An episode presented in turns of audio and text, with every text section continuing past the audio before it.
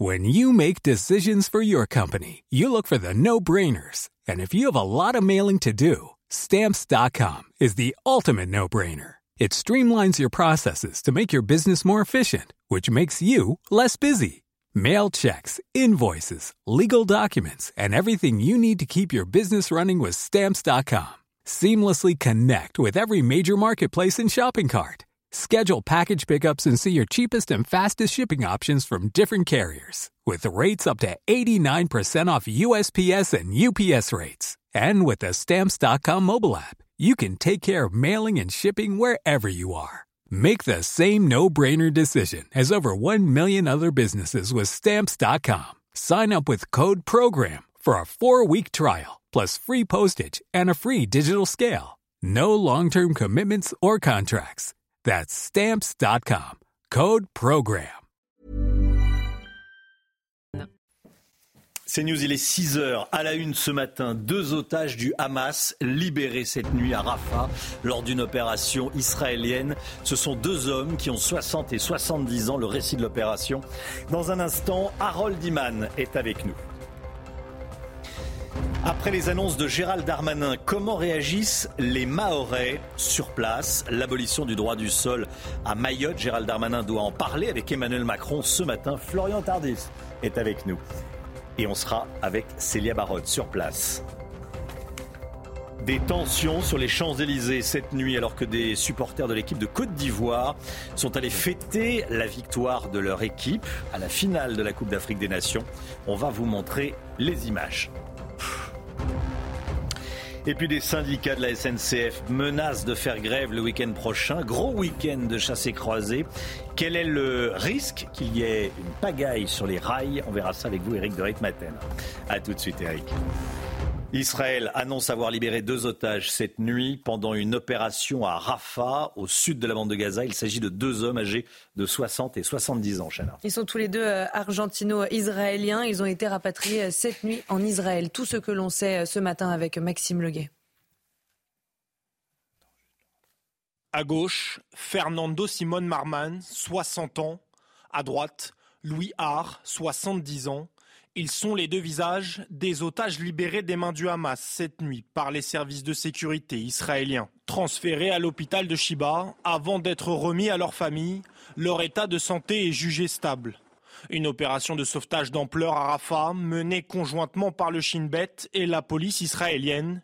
Une libération qui fait suite à une série de frappes israéliennes conduites dans le sud de la bande de Gaza, des raids aériens, comme une condition indispensable pour obtenir la libération des otages, comme annoncé quelques heures plus tôt par Benjamin Netanyahou. Le maintien de la pression militaire est une condition essentielle au retour des otages.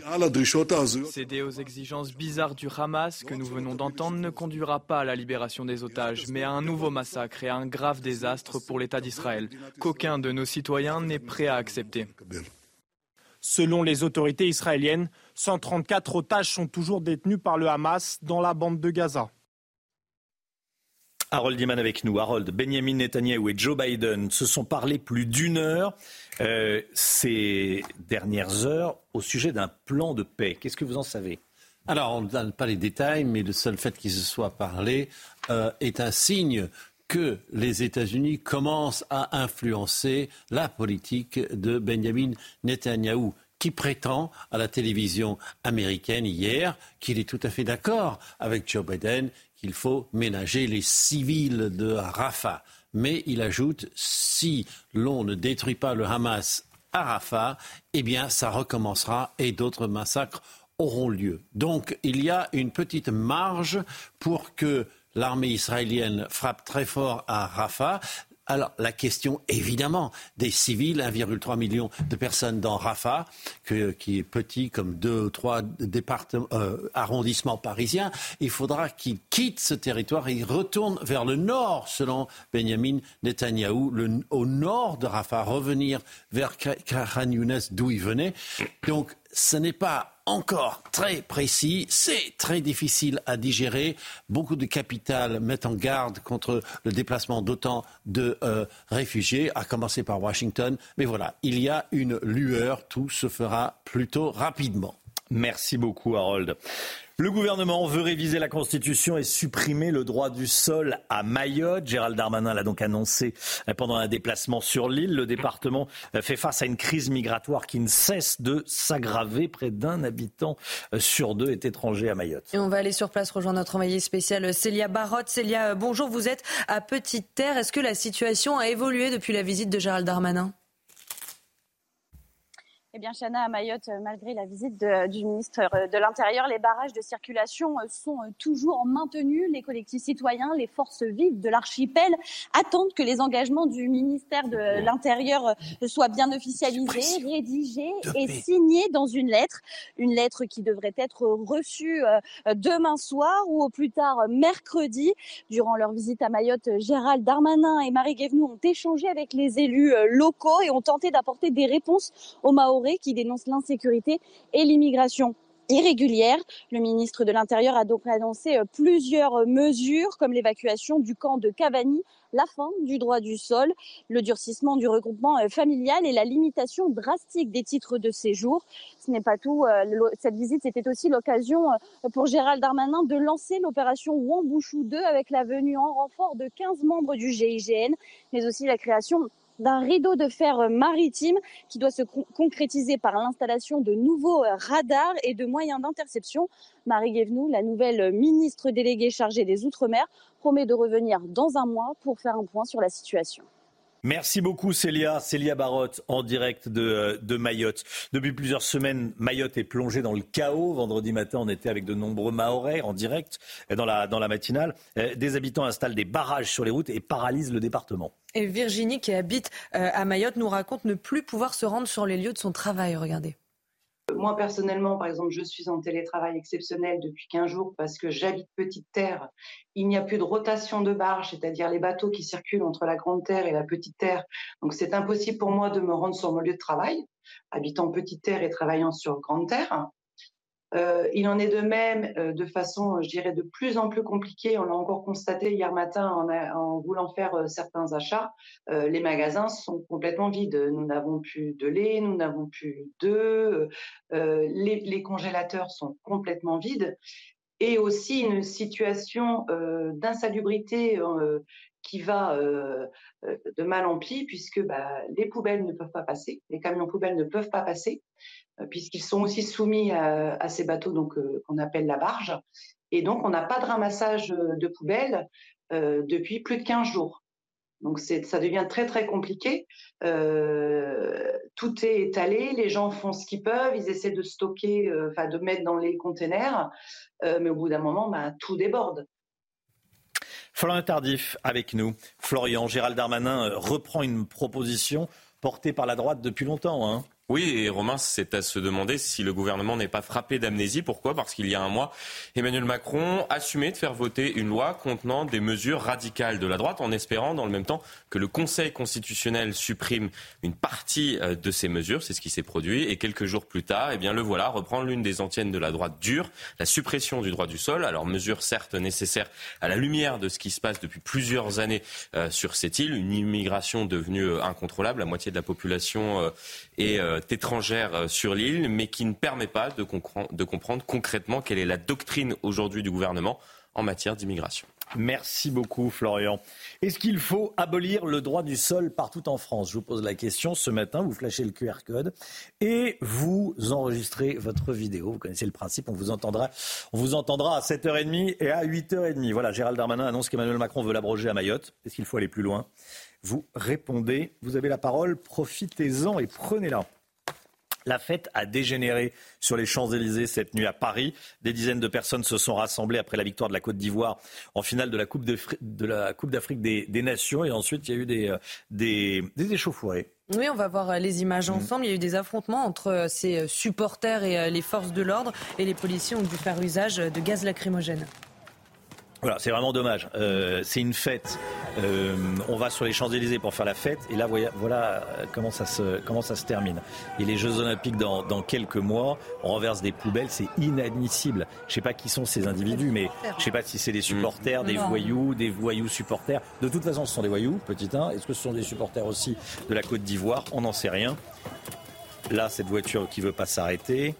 Ah oui, non, c'est inadmissible ce qui s'est passé hier soir sur les, sur les Champs-Élysées pour une victoire de, football de la Côte d'Ivoire. Euh, voilà, on vous montre les images ce matin. D'autres images, c'était plus calme et euh, plus bon enfant, comme on dit, des images du carnaval de Dunkerque, il bat son plein depuis le mois dernier.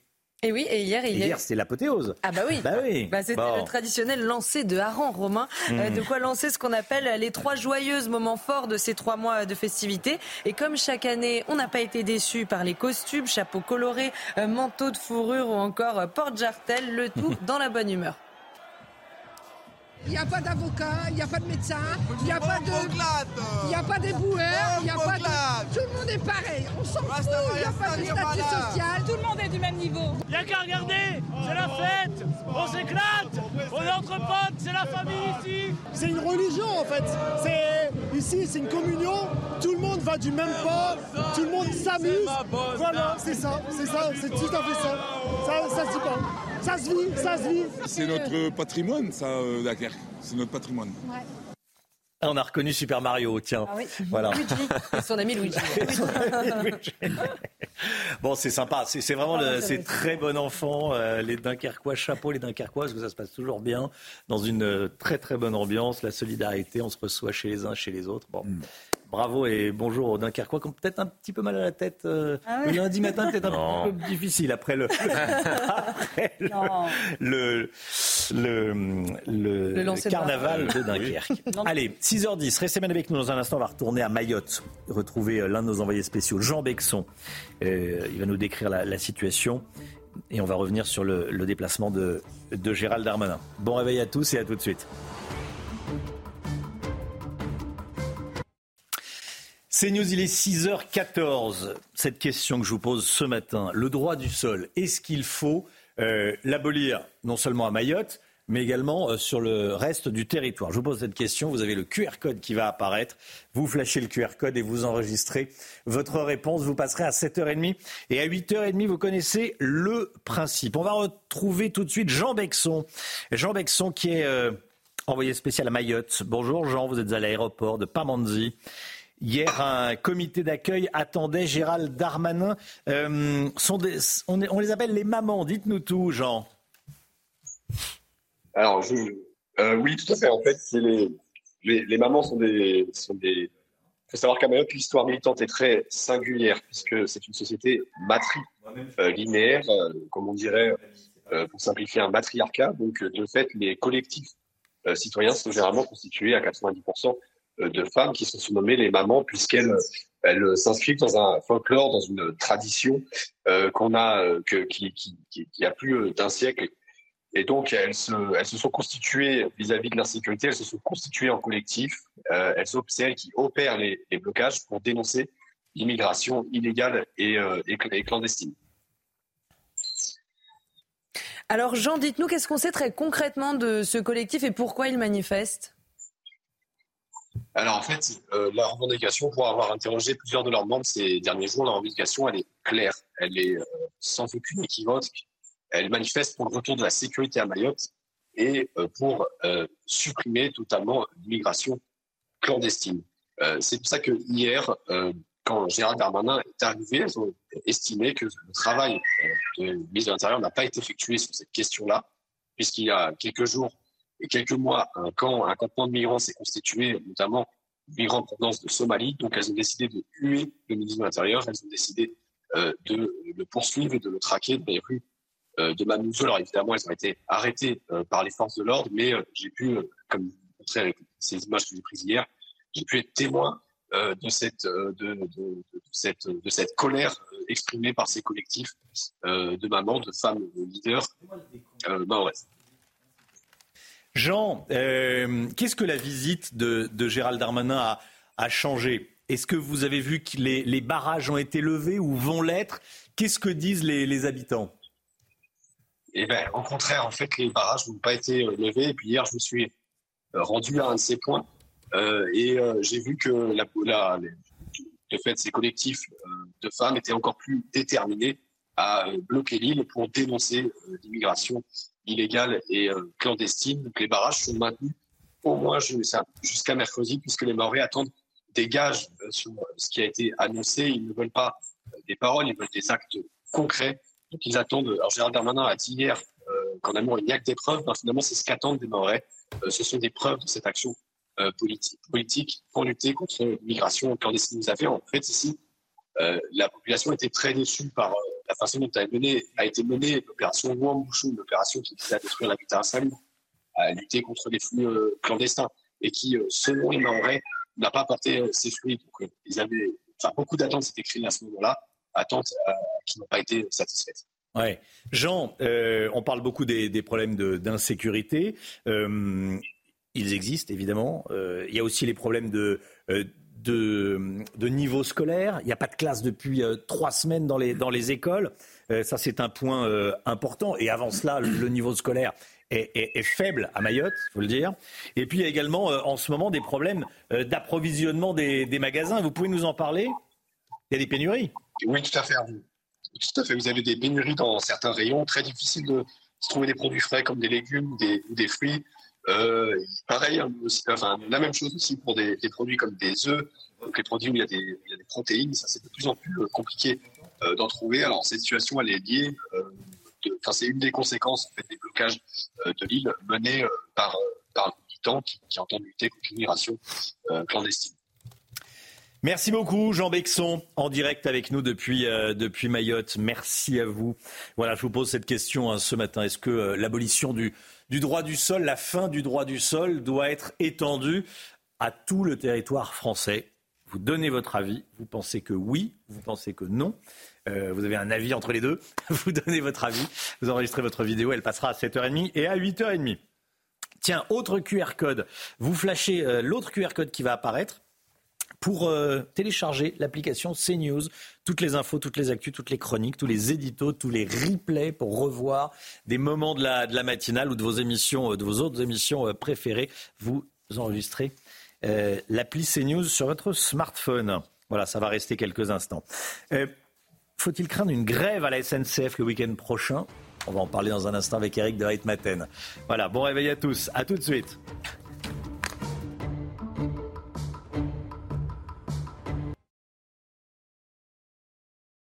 Est-ce qu'il faut craindre le week-end prochain une grosse pagaille sur les rails On en parle avec Eric de Hetmaten. Votre programme avec Domexpo. 4 villages en Ile-de-France, 50 maisons à visiter pour découvrir la vôtre. Plus d'infos sur domexpo.fr. Retrouvez votre programme avec Gum, numéro 1 du brossage entre les dents.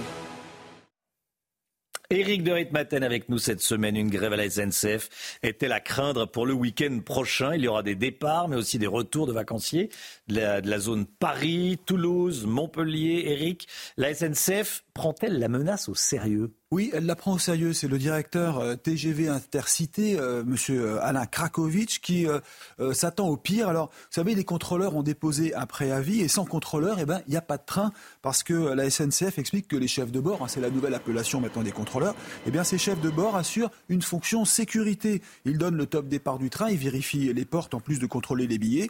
Et du coup, bien, s'il n'y a pas de contrôleur, il n'y aura pas de train. La SNCF estime d'ailleurs que sans la levée du préavis de grève, eh bien, ce sont 4 millions de passagers dans les trains qui seront touchés vendredi, samedi et dimanche. Alors, la SNCF a pourtant annoncé des primes et des hausses de salaire. Ça ne suffit pas? Bah Écoutez, non, cela ne suffit pas. Hein. Le président de la SNCF a même reçu les syndicats en personne, ce qui est vraiment très rare. Il a annoncé des embauches, euh, tout de même 1000 CDI, où il y aurait une présence de deux contrôleurs par rame à l'avenir. Il a annoncé des primes de 400 euros pour le mois de mars et plus de 3000 promotions internes. Et les syndicats considèrent que tout cela est insuffisant. Ils veulent par exemple deux contrôleurs par rame, mais tout de suite et non pas attendre 2025. Alors, ce qui est vraiment inconcevable, si vous voulez, c'est le blocage des syndicats qui ont déjà reçu une prime de 400 euros au mois de décembre. Les syndicats aussi veulent reprendre la main. Vous savez, dans cette euh, guerre avec la direction, il y a la CGT en tête qui est appuyée par Sud Rail, qui est en plus la CFDT qui est entrée dans la danse. Et tous les trois, eh bien, ils estiment toujours avoir été un peu étouffés, vous savez, par le changement de statut euh, des, cheminots. Ça a été imposé. Alors peut-être sont-ils toujours à l'heure de la revanche. C'est pas impossible. Mais les syndicats vont maintenant consulter leur base cette semaine. Et ce qu'il faut le voir, c'est que vous avez 3700 contrôleurs qui ont créé un collectif sur Facebook. Et là, eh bien, ils peuvent tout bloquer sans même passer par leur base. Euh, ça veut dire que la situation peut vite devenir ingérable. programme avec Gum, numéro 1 du brossage entre les dents. C'était votre programme avec Domexpo. 4 villages en Ile-de-France, 50 maisons à visiter pour découvrir la vôtre. Plus d'infos sur domexpo.fr. La météo et on part tout de suite à la montagne tout d'abord. Retrouvez la météo des neiges avec les trains à grande vitesse Frecciaros. Paris, Lyon, Chambéry. Frecciaros. La Dolce Vita à grande vitesse. Votre météo des neiges avec de bonnes nouvelles pour les Alpes qui ont subi justement de grosses quantités de neige au cours des derniers jours au-delà de 1500 mètres et encore plus au-delà de 2000 mètres. Mais prudence, les températures restent élevées partout en France et notamment sur les massifs. Et comme conséquence, eh bien, il y a toujours ce risque d'avalanche qui reste important de niveau 3 notamment marqué pour la Plagne. Par exemple, partons en direction de l'Alpe d'Huez avec là aussi un risque d'avalanche présent des températures assez douces, 4 degrés en bas de la station et moins 1 degré par contre en bas de la station de Serre-Chevalier-Briançon. C'était la météo des neiges avec les trains à grande vitesse Frecciaros. Paris, Lyon, Chambéry. Frecciaros. La Dolce Vita à grande vitesse. Le temps tout de suite. La météo avec plombier.com, plombier.com. Un problème de chauffage, plombier.com. Une marque de groupe Verlaine. Alexandra, dites-nous quel est le programme de la semaine Eh bien, un programme assez mitigé avec au programme évidemment un temps faiblement perturbé. On va avoir un défilé de perturbations cette semaine. Attention également ce matin avec les grandes marées dans le sud-ouest, ça déborde notamment euh, du côté de l'Adour ou encore euh, sur l'estuaire de la Gironde. On va également euh, conserver cette grande douceur. Et oui, il y a quelques jours, on parlait d'un potentiel coup de froid. Eh bien non, il n'en est rien. Les modèles météo ont changé. Retour et maintien de la douceur avec des températures en moyenne 6 degrés au-dessus des normales de saison. À titre d'exemple, on attend jusqu'à 24-25 degrés dans le sud-ouest entre mercredi et jeudi. Donc localement, 24-25 degrés attendus au pied des Pyrénées en milieu de semaine. Ce matin, quatre départements restent placés sous surveillance dans le sud-ouest, notamment la Gironde, les Landes ou encore le département de la Charente-Maritime avec une forte houle et certains cours d'eau qui débordent encore une fois aujourd'hui. Donc ce matin, nouvelle perturbation qui arrive par les régions de l'ouest avec de la neige également au pied des Pyrénées. Partout ailleurs, alternance de nuages et d'éclaircies avec localement un peu de brouillard. Et dans l'après-midi, eh bien, petit à petit, la perturbation redescend et remonte petit à petit en direction du Massif central. On attend également de fortes rafales de vent euh, sur le Pays Basque. Hein. Ça va souffler bien fort avec des rafales de l'ordre de 100 à 110 km par heure. Et puis toujours de la neige en montagne et un temps bien nuageux, bien gris euh, entre le sud-ouest et le nord-est. On aura en revanche quelques éclaircies sur le nord-ouest et un temps mitigé entre la Côte d'Azur et la Corse. Pas de grand beau temps aujourd'hui euh, sur le sud-est. Les températures, elles baissent un peu, mais restent très douces pour la saison, avec 6 degrés ce matin à Paris, 7 degrés en moyenne à La Rochelle ou encore 11 degrés euh, pour la Corse. Des températures qui donc restent très douces par rapport à ce qu'on devrait avoir à cette période de l'année. Puis dans l'après-midi, les températures resteront également au-dessus des normales. 11 degrés en Bretagne, 12 degrés à La Rochelle, 9 à 10 degrés entre Lyon et Clermont-Ferrand. Et les températures vont d'ailleurs s'envoler en fin de semaine, puisque je vous le disais, on attend en moyenne 15 degrés à Paris. Ce sont des températures dignes d'une mi-avril, avec donc un temps faiblement perturbé, je vous le disais, et des températures presque printanières au nord comme au sud. Finalement, pas de jaloux. C'était la météo avec plombier.com, plombier.com. Une fuite d'eau, plombier.com. Plombier.com, une marque de groupe Verlaine. 6h30, vous regardez la matinale à la une ce matin, la libération de deux otages israéliens cette nuit à Rafah. Ils ont été récupérés grâce à une opération menée conjointement par l'armée, la sécurité intérieure et la police israélienne. On rejoindra Lisben Kemoun en direct avec nous dans un instant. Harold Iman est en plateau. Après les annonces de Gérald Darmanin, les Mahorais espèrent une amélioration de leur vie quotidienne en termes de sécurité et d'immigration irrégulière. Notamment, on sera en direct avec Kala, habitante de Mayotte, membre de l'association Force Vive. Elle sera en direct avec nous à 6h45. Et puis un gymnase vandalisé à Sens par deux mineurs, dont un garçon de 17 ans qui a sur son téléphone des vidéos du massacre commis par le Hamas. Reportage CNews à suivre.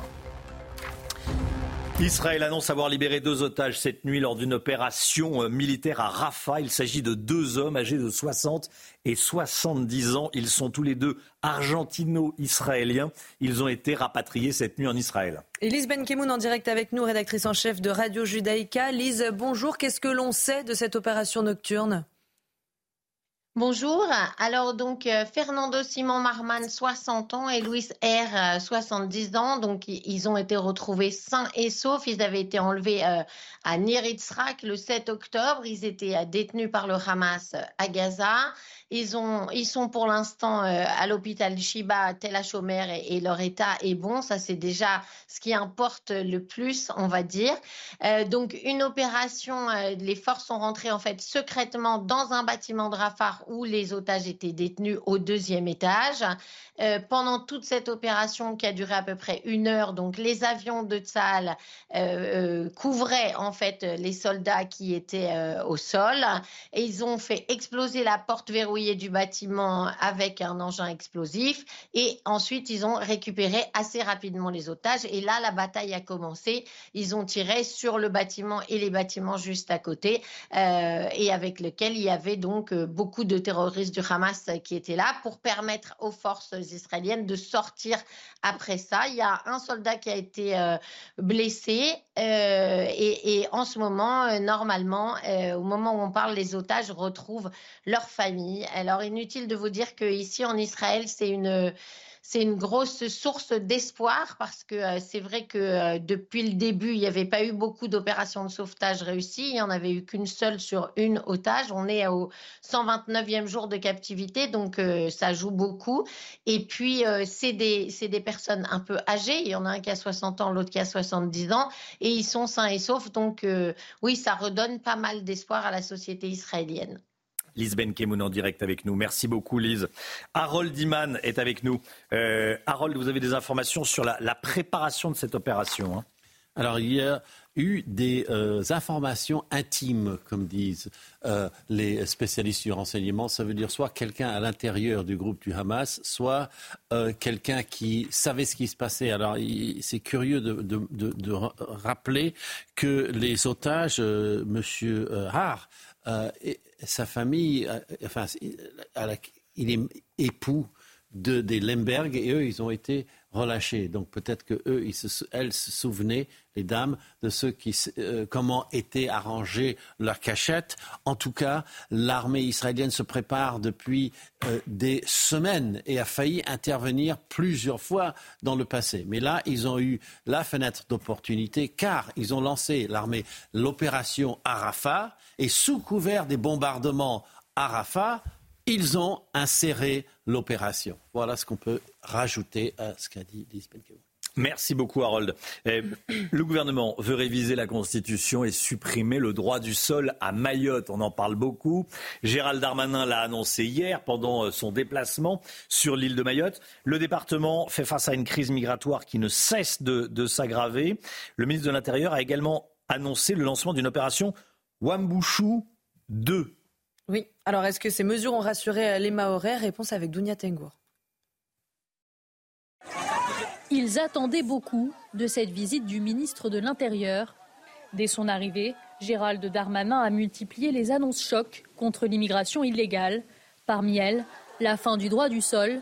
Malgré la volonté ferme affichée par l'exécutif, certains Mahorais se montrent sceptiques. Ça fait effectivement partie euh, des choses à revoir. Euh, certainement pour aider euh, et arrêter ce, flux. Euh, mais il y a aussi le, problème des, jeunes euh, isolé et qui, qui, va perdurer. Vécu comme un échec par certains citoyens, le souvenir de l'opération Wambouchou reste encore dans toutes les mémoires. Ça a nourri pas mal d'espoir au sein de la population mahoraise. Nous étions tous persuadés que ça allait être une, une solution à part entière hein, de, de, de, de, nos problèmes.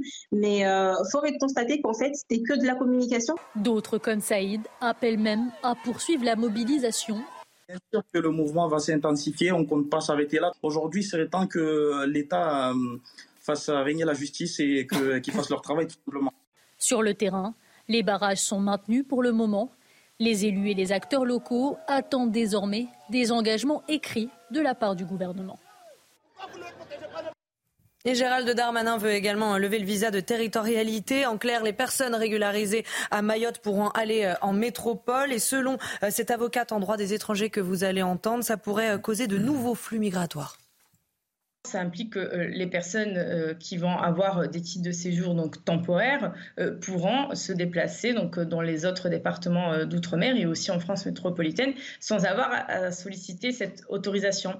alors on peut se poser la question est-ce qu'il ne va pas avoir un flux finalement, euh, qui va euh, bah, tout simplement se transférer de Mayotte vers les autres départements ou vers la France métropolitaine. C'est vrai que c'est un petit peu, euh, je dirais, tôt de se prononcer sur, sur ce flux-là, mais visiblement, enfin, de ce, de ce que je peux, moi, penser, je pense réellement qu'il va y avoir au moins un petit, une, une, immigration qui va venir se positionner peut-être ailleurs. Faut-il abolir le droit du sol partout en France? Je vous pose la question. Euh, ce matin, aller au-delà de ce que propose Emmanuel Macron et de ce qu'a annoncé euh, Gérald Darmanin. Vous flashez le QR code et vous enregistrez votre vidéo. Vous passerez à 7h30 ou à 8h30. Le ministre américain de la Défense à nouveau hospitalisé, Chana. Oui, Lloyd Austin a été emmené en urgence hier dans un établissement militaire de la banlieue de Washington pour un problème à la vessie. Le Pentagone a annoncé qu'il avait délégué ses fonctions à son adjointe. Il est atteint d'un cancer euh, à la prostate. Lloyd Austin a été hospitalisé à plusieurs reprises dernièrement. À Sens, dans Lyon, des tags pro-palestiniens découverts dans un gymnase. Depuis le 7 octobre, l'établissement a été victime de plusieurs intrusions et dégradations. Depuis le 7 octobre, date de l'attaque terroriste d'Israël par le Hamas. Et deux mineurs ont été euh, interpellés. L'un d'eux euh, inquiète particulièrement euh, les autorités. Des vidéos de décapitation commises par le Hamas le 7 octobre ont été retrouvées dans son téléphone. Reportage de Célia Gruyère, Axel Rebaud et Jules Bedeau. Tag, dégradation, vol. Deux mineurs ont été interpellés mercredi dernier. Ils sont soupçonnés d'avoir vandalisé à Sens le gymnase COSEC situé à proximité du collège des Champs Plaisants. Les enquêteurs les soupçonnent de s'y être introduits le week-end des 27 et 28 janvier. Parmi les tags, des inscriptions comme Free Palestine ou encore des revendications religieuses menaçantes. Si vous remettez pas le voile, je brûlerai le collège Champlaisant. Dernier avertissement. L'un d'eux a reconnu 11 faits et présente un profil plutôt inquiétant. L'un d'eux s'est déclaré être converti à l'islam et pratiquer les cinq prières quotidiennes. Alors, euh, euh, dans son téléphone ont été également retrouvées des vidéos, des vidéos pro-Gaza et également des vidéos de décapitation, notamment lors de l'attaque du Hamas le 7 octobre euh, en Israël. Cet ancien élève du collège des Champs Plaisants sera convoqué devant un juge des enfants le 13 mai prochain. Voilà, euh, profil inquiétant, euh, s'il en est. Restez bien avec nous. Dans un instant, on sera avec Kala, habitante de Mayotte, membre des euh, Forces Vives. Qu'est-ce qui a changé depuis le passage de, de, Gérald Darmanin, depuis les annonces de Gérald Darmanin? Kala est connectée avec nous. Bonjour, madame, merci d'être là. Et on se retrouve juste après la pause publicitaire. Vous êtes à l'extérieur puisque vous êtes sur un barrage. C'est bien ça, hein, Kala? Je suis sur le barrage, oui. Bien ça. On, on vous retrouve juste après la publicité. À tout de suite. C'est News 6h41, on va partir à Mayotte. Mais tout d'abord, le point info avec Chanel Housteau. Le gouvernement veut réviser la Constitution et supprimer le droit du sol à Mayotte. Gérald Darmanin l'a annoncé hier pendant un déplacement sur l'île. Le département fait face à une crise migratoire qui ne cesse de s'aggraver. Et le ministre de l'Intérieur a également annoncé le lancement d'une opération Wambouchou 2. Et puis la fête a dégénéré sur les Champs-Élysées hier soir à Paris. Des dizaines de personnes se sont euh, rassemblées après la victoire euh, de la Côte d'Ivoire en finale de la Coupe, africaine des Nations. Il y a eu euh, des affrontements très violents entre supporters et forces de l'ordre. Les policiers ont dû faire usage de gaz lacrymogène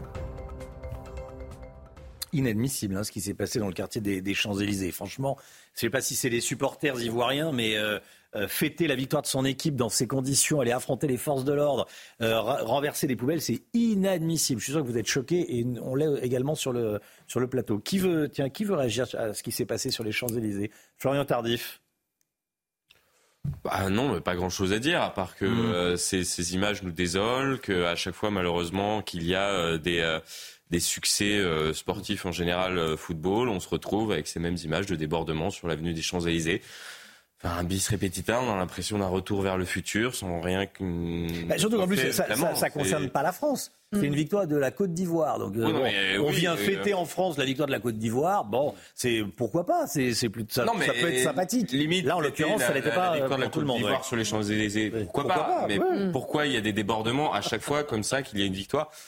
Enfin, c'est déplorable. Harold Iman. Pour la dernière victoire de la Côte d'Ivoire, j'étais pile dans la rue de la Côte d'Ivoire, c'est le Château d'Eau. Il y avait Dans, le- grand- dans Paris. dans Paris, il y avait Ouais. un grand, grand nombre d'Ivoiriens. J'étais avec ma bicyclette, je suis passé au milieu, gentiment pied avec ces gens-là. Ils n'ont pas fait de mal à personne, Mais pas bien sûr, mais- quoi que ce soit. Ils ont juste sauté en l'air de joie et j'ai eu une paix royale. C'est pour ça Je que reconnais pas du C'est d'autant ce plus scandaleux quand il y a des voyous qui s'insèrent euh, Plus là-dedans. les opportunistes, à mon avis, qui plus Allez. On part à, à Mayotte. Kala est habitante de Mayotte, membre euh, de Force Vive. Et vous êtes sur un, sur un barrage, Kala. Merci beaucoup d'être en direct avec nous sur, sur CNews. Merci, merci d'être là. Euh, Bonjour. Bonjour. Gérald Darmanin qui promet la fin du droit du sol. Pour l'instant, c'est une promesse. hein. Admettons que la procédure aille jusqu'au bout. Est-ce que ce serait suffisant? Qu'est-ce qui se dit? Bah, il nous a promis, oui. Alors, on a perdu Kala. Zut Euh, Alors, on va euh, retrouver Kala dans quelques instants. Voilà, on vous a retrouvé, Kala. Dites-nous, qu'est-ce qui se dit sur le barrage? Donc, ce qui se dit sur, le barrage, certainement, il y a une petite euh, déception des, membres. hein. Mais il nous a fait une promesse. Ça reste une promesse. Cela dit, euh, on attend euh, d'avoir euh, du concret, avoir ce fameux courrier qu'il nous a, promis. Il a dit qu'ils qu'ils iraient rédiger à Paris. On attend le document, attendons de le, lire et le comprendre pour enfin pouvoir lever les barrages. Il, a, promis la levée du séjour territorialisé, mais pour l'insécurité, Ouais. il a encore rien dit de, de- de concret. Il nous dit sur l'insécurité qu'il va mettre l'opération Wambouchou, mais nous, habitants de Mayotte, nous retenons que pendant l'opération Wambouchou 1, ce Mm. fut euh, un échec parce que euh, Wambouchou 1 n'était pas là pour, euh, pour euh, les, les- délinquants qui, qui, qui, qui, qui- nous agressent euh, tous les jours, mais ils étaient plutôt là pour embêter les Mahorais qui vont, qui vont travailler tous les jours et qui, qui rentrent chez eux. C'est-à-dire que moi, quand je pars de chez moi, je vais aller travailler, je vais tomber sur les forces de l'ordre qui vont m'embêter, qui vont me verbaliser, comme si les délinquants, c'était les Mahorais. Ah oui, c'est ça. C'est que ça s'était euh, retourné contre vous. Euh, Voilà, si je vous comprends bien, à l'heure qu'il est, vous levez pas les barrages. Là, vous êtes sur un barrage. Oui, je suis sur un barrage. Comme vous le voyez, les gens passent, les gens traversent euh, à pied. Derrière moi, vous verrez, il y a une ribambelle de voitures derrière qui attendent, espérant peut-être passer, mais qui, mais qui ne vont pas passer aujourd'hui en tout cas. Et pour demain, nous attendons le document de- du, du- du ministre pour euh, voir euh, ce qu'il en a, ce qu'il en sera. Toutefois, si ce qu'il y a sur ce document-là n'est pas en notre faveur, ben, les barrages seront toujours là et nous maintiendrons le mouvement. Et le niveau d'insécurité, euh, si je vous suis, va pas baisser dans les, dans les heures qui viennent comme par miracle. Le niveau d'insécurité, effectivement, ne baissera pas dans les heures qui viennent comme par miracle, parce que si nous levons les barrages aujourd'hui ou demain, nous y sommes toujours confrontés. Le matin, quand nous, quand nous allons travailler, nous sommes obligés de faire la météo des routes, comme l'a dit ma collègue hier. Nous faisons la météo des routes pour pouvoir nous rendre à notre lieu de travail. Le matin, quand nos enfants y vont à l'école, ils y vont en bus. Les bus de nos enfants se retrouvent caillassés. Nous sommes toujours inquiets de savoir si nos enfants rentreront à la maison sains et saufs ou pas. Oui, ça c'est inadmissible. Euh, ce qu'il faut bien comprendre, euh, c'est que la vie à Mayotte est extrêmement euh, compliquée. Par exemple, vous parlez de l'école. Euh, les, petits Mahorais n'ont plus classe depuis trois semaines. Et puis au-delà de, ce qui se passe en ce moment, il y a, un énorme problème de niveau scolaire. Je, je- lisais qu'à l'entrée en sixième, moins d'un élève sur deux a le niveau de lecture qu'il faut avoir en CE1. Donc le, niveau scolaire, il y, a, il y a des problèmes dans, dans tous les sens à cause de l'immigration irrégulière. Bien sûr, parce que aujourd'hui à Mayotte, nous nous retrouvons avec des classes qui sont surpeuplées, pas plus, pas moins de 35 élèves euh, par classe. C'est tout à fait inadmissible. Donc ces enfants-là, ils se retrouvent avec des enfants bien plus âgés qu'eux et euh, qui se retrouvent euh, avec euh, un âge modifié comme s'ils avaient le même âge qu'eux. Mmh. Alors même les enseignants, ils n'arrivent même pas à suivre le niveau de- des enfants. Ils sont obligés de prendre les élèves au cas par cas. Moi, mon enfant, si il a un niveau euh, de son âge, de sa classe, il va être lésé, mis de côté, Mmh. et on va prendre en charge un enfant qui n'a pas du tout le niveau. Nous sommes con- confrontés à cela, donc Mais c'est c'est- vrai que le niveau d'études à Mayotte, le niveau de classe à Mayotte, il est complètement bas. Un enfant sur deux euh, ne réussit pas au bac. Oui, vous subissez euh, l'immigration irrégulière et, et ce, et ce chaos. Merci beaucoup, Madame, d'avoir euh, d'avoir témoigné ce matin en direct sur CNews. On va suivre le, le sujet, évidemment, parce qu'on ne lâche rien sur CNews, vous nous connaissez, j'imagine. Merci, Et euh, merci voilà. de nous suivre. On vous remerciera jamais assez. Grâce à vous, on est, euh, on en parle, euh, on parle de Mayotte au niveau national. Vous êtes quand même la première chaîne à avoir euh, parlé de, Mayotte et on vous remerciera jamais assez. On remercie aussi le journaliste qui est sur place, qui nous, qui nous suit, qui va au devant de la population, parce que la chaîne locale que nous avons, qui est nationale aussi, parce que c'est la chaîne de, de, de, de l'État, on va dire, Mayotte Première ne, ne, ne donne pas toutes les informations qui sont sur le terrain. Mayotte Première, première on va dire, qui, qui déforme l'information et euh, il ne va pas très souvent au devant de la population. Quand la population revendique, quand la population parle, nous nous retrouvons souvent, souvent coupés. Donc aujourd'hui, on ne peut jamais assez remercier ces news parce que c'est quand même la première chaîne qui nous a, qui nous a fait savoir au niveau national. Bah écoutez, merci beaucoup. C'est vrai qu'on était en direct dès vendredi matin, euh, avant même l'annonce de, de- du déplacement de, de Gérald Darmanin. On était avec des, des Mahorais euh, en direct. Merci beaucoup. Euh, bon courage à vous. Voilà, et on est auprès du, du mouvement. Euh, bien sûr, on suit le mouvement. Voilà, on suit. euh, on couvre ce mouvement et vous y allusion à Jean Bexon et à Célia Barotte qui sont nos envoyés spéciaux. 6h50, dans un instant, Florian Tardif, on va revenir sur euh, cette proposition du président de la République et de Gérald Darmanin de réformer le droit du sol. À Mayotte, Gérald Darmanin fait du Marine Le Pen. On en parle dans un instant. À tout de suite. La politique avec vous, Florian Tardif. Florian, ce matin, vous souhaitiez revenir sur l'annonce de Gérald Darmanin de supprimer le droit du sol à Mayotte. Une annonce saluée par la droite et déjà décriée par la gauche. hein. Oui, on ne se refait pas, Romain, me direz-vous. Alors, cette annonce a suscité euh, de nombreuses réactions euh, politiques. Enfin, c'est presque euh, exclamé Éric Ciotti, le patron des Républicains, dans un tweet, lorsque Boris Vallaud, euh, député PS, annonçait que la gauche s'opposera à toute révision constitutionnelle. Après donc cette annonce de vouloir supprimer le droit du sol à Mayotte, faite par Gérald Darmanin hier, car ce n'est pas si simple euh, que cela. Et Gérald Darmanin, s'il souhaite arriver à ses fins, devra obtenir l'aval des euh, trois cinquièmes des parlementaires pour pouvoir modifier ainsi la Constitution. Les deux hémicycles, euh, que ce soit le Sénat et l'Assemblée nationale penchant à droite, voire au centre droit pour l'Assemblée nationale, ne devraient pas lui poser beaucoup de difficultés.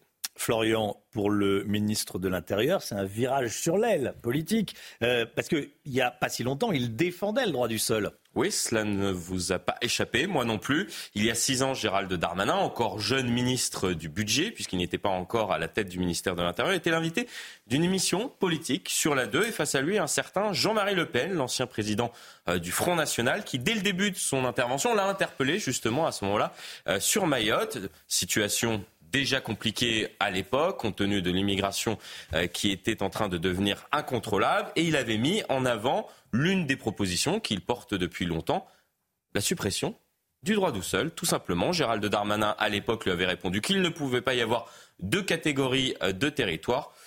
Peut-être que si, finalement. Comment expliquer ce, ce revirement, euh, Florian? Alors, deux réponses à cela, Romain. La première, c'est que le pays, eh oui, penche à droite. J'en veux pour preuve les résultats des dernières élections euh, présidentielles et législatives, à quoi on pourrait ajouter euh, les balises d'opinion sur tout un tas de sujets qui ne concernent pas forcément d'ailleurs l'immigration. Et donc, l'exécutif s'adapte au sens du vent pour tenter de se laisser porter. Et la deuxième, c'est qu'à un moment, en politique, le réel finit par vous rattraper quand vous êtes aux manettes et que face à une situation exceptionnelle, exceptionnelle, eh bien mesure exceptionnelle, euh, d'où cette annonce de la suppression du droit du sol pour tenter de freiner cette immigration devenue incontrôlable. On rappelle euh, que la moitié de la population sur l'île est étrangère. Florian Tardif, merci beaucoup Florian. Est-ce que euh, vous pensez qu'il faut abolir le droit du sol à Mayotte et dans le reste du, pays, partout en France? Vous flashez le QR code et vous répondez. Vous pensez que oui, vous pensez que non, vous pensez entre les deux, vous donnez votre avis et vous passerez à l'antenne à 7h30 et à 8h30. 8h10, soyez là. Manuel Bompard, coordinateur de la France Insoumise. Manuel Bompard, euh, député France Insoumise, sera l'invité de la grande interview de Sonia Mabrouk sur CNews et sur Europe 1. Le temps tout de suite, la météo. La météo avec plombier.com, plombier.com. Un problème de chauffage Plombier.com. Une marque de groupe Verlaine. Alexandra, quatre départements du sud-ouest sont placés en vigilance orange ce matin.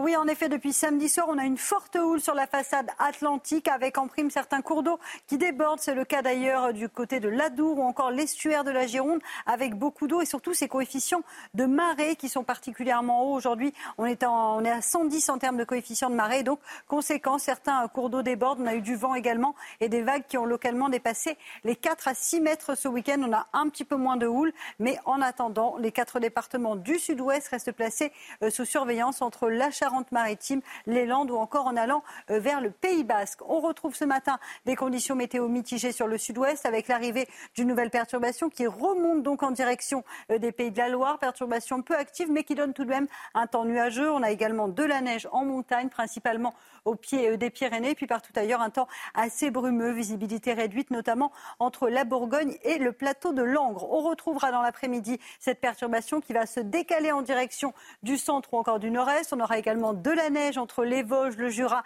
le Massif central ou encore les Pyrénées. Puis attention également à ce vent d'ouest qui soufflera très fort en allant vers les Landes ou encore euh, vers les Pyrénées-Atlantiques avec des rafales de l'ordre de 100 à 110 km par heure. Et puis sur le nord-ouest ou encore sur le nord, alternance de nuages et d'éclaircies, même si les nuages devraient quand même prédominer. Les températures, elles sont plutôt douces ce matin, quasiment pas de gelée, 4 à Paris, 6 degrés en moyenne pour le Pays Basque ou encore 11 degrés en Corse. Et dans l'après-midi, les températures resteront toujours très douces pour la saison et elles vont d'ailleurs bien grimper tout au long de la semaine. 11 degrés à Rennes cet après-midi, 9 degrés à Dijon, 9 degrés également à Clermont-Ferrand. Vous aurez 15 degrés pour le Pays Basque et en moyenne 14 degrés à Nice. La suite du programme, températures qui vont s'envoler entre mercredi et jeudi. On attend un pic de douceur avec localement jusqu'à 24-25 degrés attendus dans le sud-ouest avec en prime du soleil. C'était la météo avec plombier.com, plombier.com. Une fuite d'eau Plombier.com. Plombier.com, une marque de groupe Verlaine. C'est News, il est 7h. Merci d'être avec nous. Vous regardez la matinale à la une ce matin. Cette information de la nuit, deux otages du Hamas libérés cette nuit à Rafah lors d'une opération israélienne. Ce sont deux hommes qui ont 60 et 70 ans. Le récit de l'opération dans un instant. Harold Iman est avec nous. A tout de suite, Harold. Après les annonces de Gérald Darmanin, comment réagissent les Mahorais sur place? L'abolition du droit du sol à Mayotte, Gérald Darmanin doit en parler avec Emmanuel Macron et établir un calendrier. On rejoindra notre envoyé spécial Célia Barotte sur place. A tout de suite, Célia. Et puis on en parlera avec Nicolas Pouvremonti, cofondateur de l'Observatoire de l'immigration et de la démographie, qui sera avec nous en plateau. Des tensions sur les Champs-Élysées cette nuit, alors que les supporters de l'équipe de la Côte d'Ivoire sont allés fêter la victoire de leur équipe à, à la finale de la Coupe d'Afrique des Nations. Regardez ce qui s'est passé. On va vous montrer les images.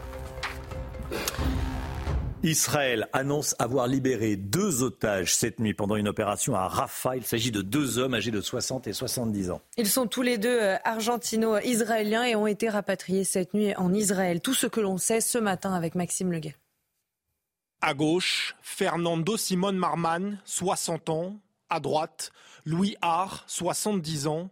Ils sont les deux visages des otages libérés des mains du Hamas cette nuit par les services de sécurité israéliens. Transférés à l'hôpital de Shiba, ils effectueront une batterie de tests médicaux avant d'être remis à leur famille. Ils ont été reçus dans notre service et un examen initial a été effectué par notre équipe. Ils sont dans un état stable et nous avons l'intention de continuer à les examiner pendant les prochains jours jusqu'à ce que nous soyons totalement sûrs de leur situation médicale. Cette opération de sauvetage d'ampleur à Rafah a été menée conjointement par la police israélienne et le Shin Bet, qui désigne le service de renseignement intérieur d'Israël. Une libération qui fait suite à une série de raids aériens conduits dans le sud de la bande de Gaza. Benjamin Netanyahou l'avait annoncé quelques heures plus tôt. Ces frappes qui visent Rafah sont indispensables pour obtenir la libération d'otages. Le maintien de la pression militaire est une condition essentielle au retour des otages. Céder aux exigences bizarres du Hamas que nous venons d'entendre ne conduira pas à la libération des otages, mais à un nouveau massacre et à un grave désastre pour l'État d'Israël, qu'aucun de nos citoyens n'est prêt à accepter. Selon les autorités israéliennes, 134 otages sont toujours détenus par le Hamas dans la bande de Gaza. Voilà, libération donc de, deux otages euh, cette nuit par l'armée israélienne et les services de, sécurité intérieure. Harold Diman avec nous. Benjamin Netanyahu et Joe Biden se sont parlé pendant trois quarts d'heure au sujet d'un plan de paix. Qu'est-ce que vous en savez? Qu'est-ce qu'on peut en dire ce matin, Harold? Alors, euh, c'est un petit rabibochage entre les deux hommes qui ne s'étaient pas parlé depuis des semaines. Et euh, ils ne se sont pas vraiment mis d'accord, mais ils se sont mis d'accord pour gérer leur désaccord. Joe Biden voudrait que l'opération de Rafah n'ait pas lieu. Euh, il craint un désastre humanitaire comme tant d'autres chefs d'État. Cependant, Netanyahou, lui, sait que le Hamas s'est retranché dans Rafah et il n'y a pas d'autre moyen de le détruire que d'entrer physiquement dans Rafah, à supposer qu'on puisse détruire vraiment le Hamas. Euh, donc il va, il a commencé l'opération sur Rafah en promettant devant le monde entier et en accord avec les Américains, euh, a dit euh, Netanyahou à la télévision américaine, avec cette idée d'épargner un maximum de civils. On ne sait pas comment, ils sont 1,3 million. Il aura incité, il les a incités à partir vers le nord, de repartir d'où ils étaient venus. Tout cela est très flou, mais on se parle entre Washington et Jérusalem. Merci beaucoup, Harold. Le gouvernement veut réviser la Constitution et supprimer le droit du sol à Mayotte. Gérald Darmanin l'a donc annoncé hier pendant un déplacement euh, sur l'île de, Mayotte, le département qui fait face à une crise migratoire euh, dont on euh, parle depuis de, nombreuses années. je rappelle que près d'un habitant sur deux hmm. est étranger à Mayotte. On rejoint tout de suite notre envoyé spécial sur place, Célia Barotte. Célia, vous êtes à Petite Terre. Est-ce que la situation a changé depuis le déplacement du ministre? Eh bien, Chana, Gérald Darmanin est venu et pourtant les barrages sont euh, toujours maintenus. Les collectifs citoyens, les forces vives de l'archipel attendent que les euh, annonces du gouvernement euh, soient officialisées dans une lettre par écrit, une lettre signée qui devrait être reçue par les forces vives demain soir ou, ou plus tard mercredi. Durant leur visite à Mayotte, Gérald Darmanin accompagnés de Marie Guévenoux, euh, ont échangé avec les euh, élus locaux et ont tenté d'apporter euh, des solutions aux Maorés. Le ministre de l'Intérieur a donc annoncé plusieurs mesures comme l'évacuation du camp de Cavani, la fin du droit du sol, le durcissement du regroupement familial et la limitation des titres de séjour. À cette occasion, avec cette visite, Gérald Darmanin a aussi lancé l'opération Wambouchou 2. Euh, 15 euh, membres du GIGN sont arrivés avec le ministre de l'Intérieur. Ils vont rester ici, ils vont euh, faire des contrôles, des interpellations pour lutter contre la délinquance et limiter l'immigration irrégulière. Marie Guévenoux, la nouvelle ministre en charge des Outre-mer, promet de revenir dans un mois pour faire un point sur la situation et voir si les conditions de vie des Maoris s'améliorent. Merci beaucoup Célia. Célia Barotte en direct de Mayotte. Faut-il abolir le droit du sol partout en France? Je vous pose la question ce matin et vous euh, y répondez si vous le souhaitez. Vous flashez le QR code avec votre smartphone et vous enregistrez une, une vidéo, le QR code qui va rester quelques instants le temps que vous preniez votre smartphone ou et vous le flashiez pour, euh, pour répondre et enregistrer votre message. La fête a dégénéré sur les Champs-Élysées à Paris hier soir. C'est scandaleux. Des dizaines de personnes se sont rassemblées après la victoire de la Côte d'Ivoire euh, en finale de la Coupe d'Afrique des Nations. Très bien. Mais après, il y a eu des violences. Oui, il y a eu des affrontements euh, très violents entre mm. ces supposés supporters et les forces de l'ordre et les policiers ont dû faire usage de gaz lacrymogène c'est inadmissible pour fêter, euh, euh, fêter une victoire de, une victoire de, football.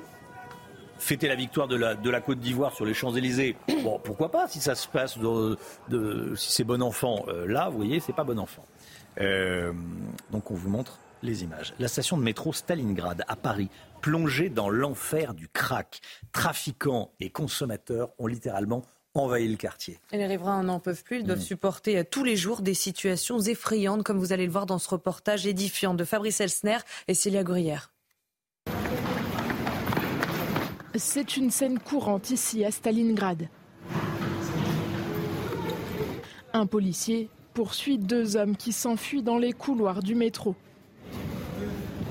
Un peu plus loin, des agents de sécurité de la RATP ont réussi à intercepter deux individus.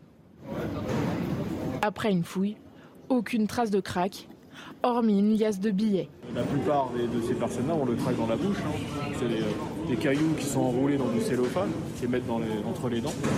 S'ils sentent un risque important, euh, que ce soit de nous, de la police, ils vont l'avaler. en fait. Les consommateurs envahissent le quartier, comme cet homme qui prend sa dose dans les escaliers du métro. Ou encore cette femme de 45 ans qui nous emmène avec elle dans les toilettes publiques.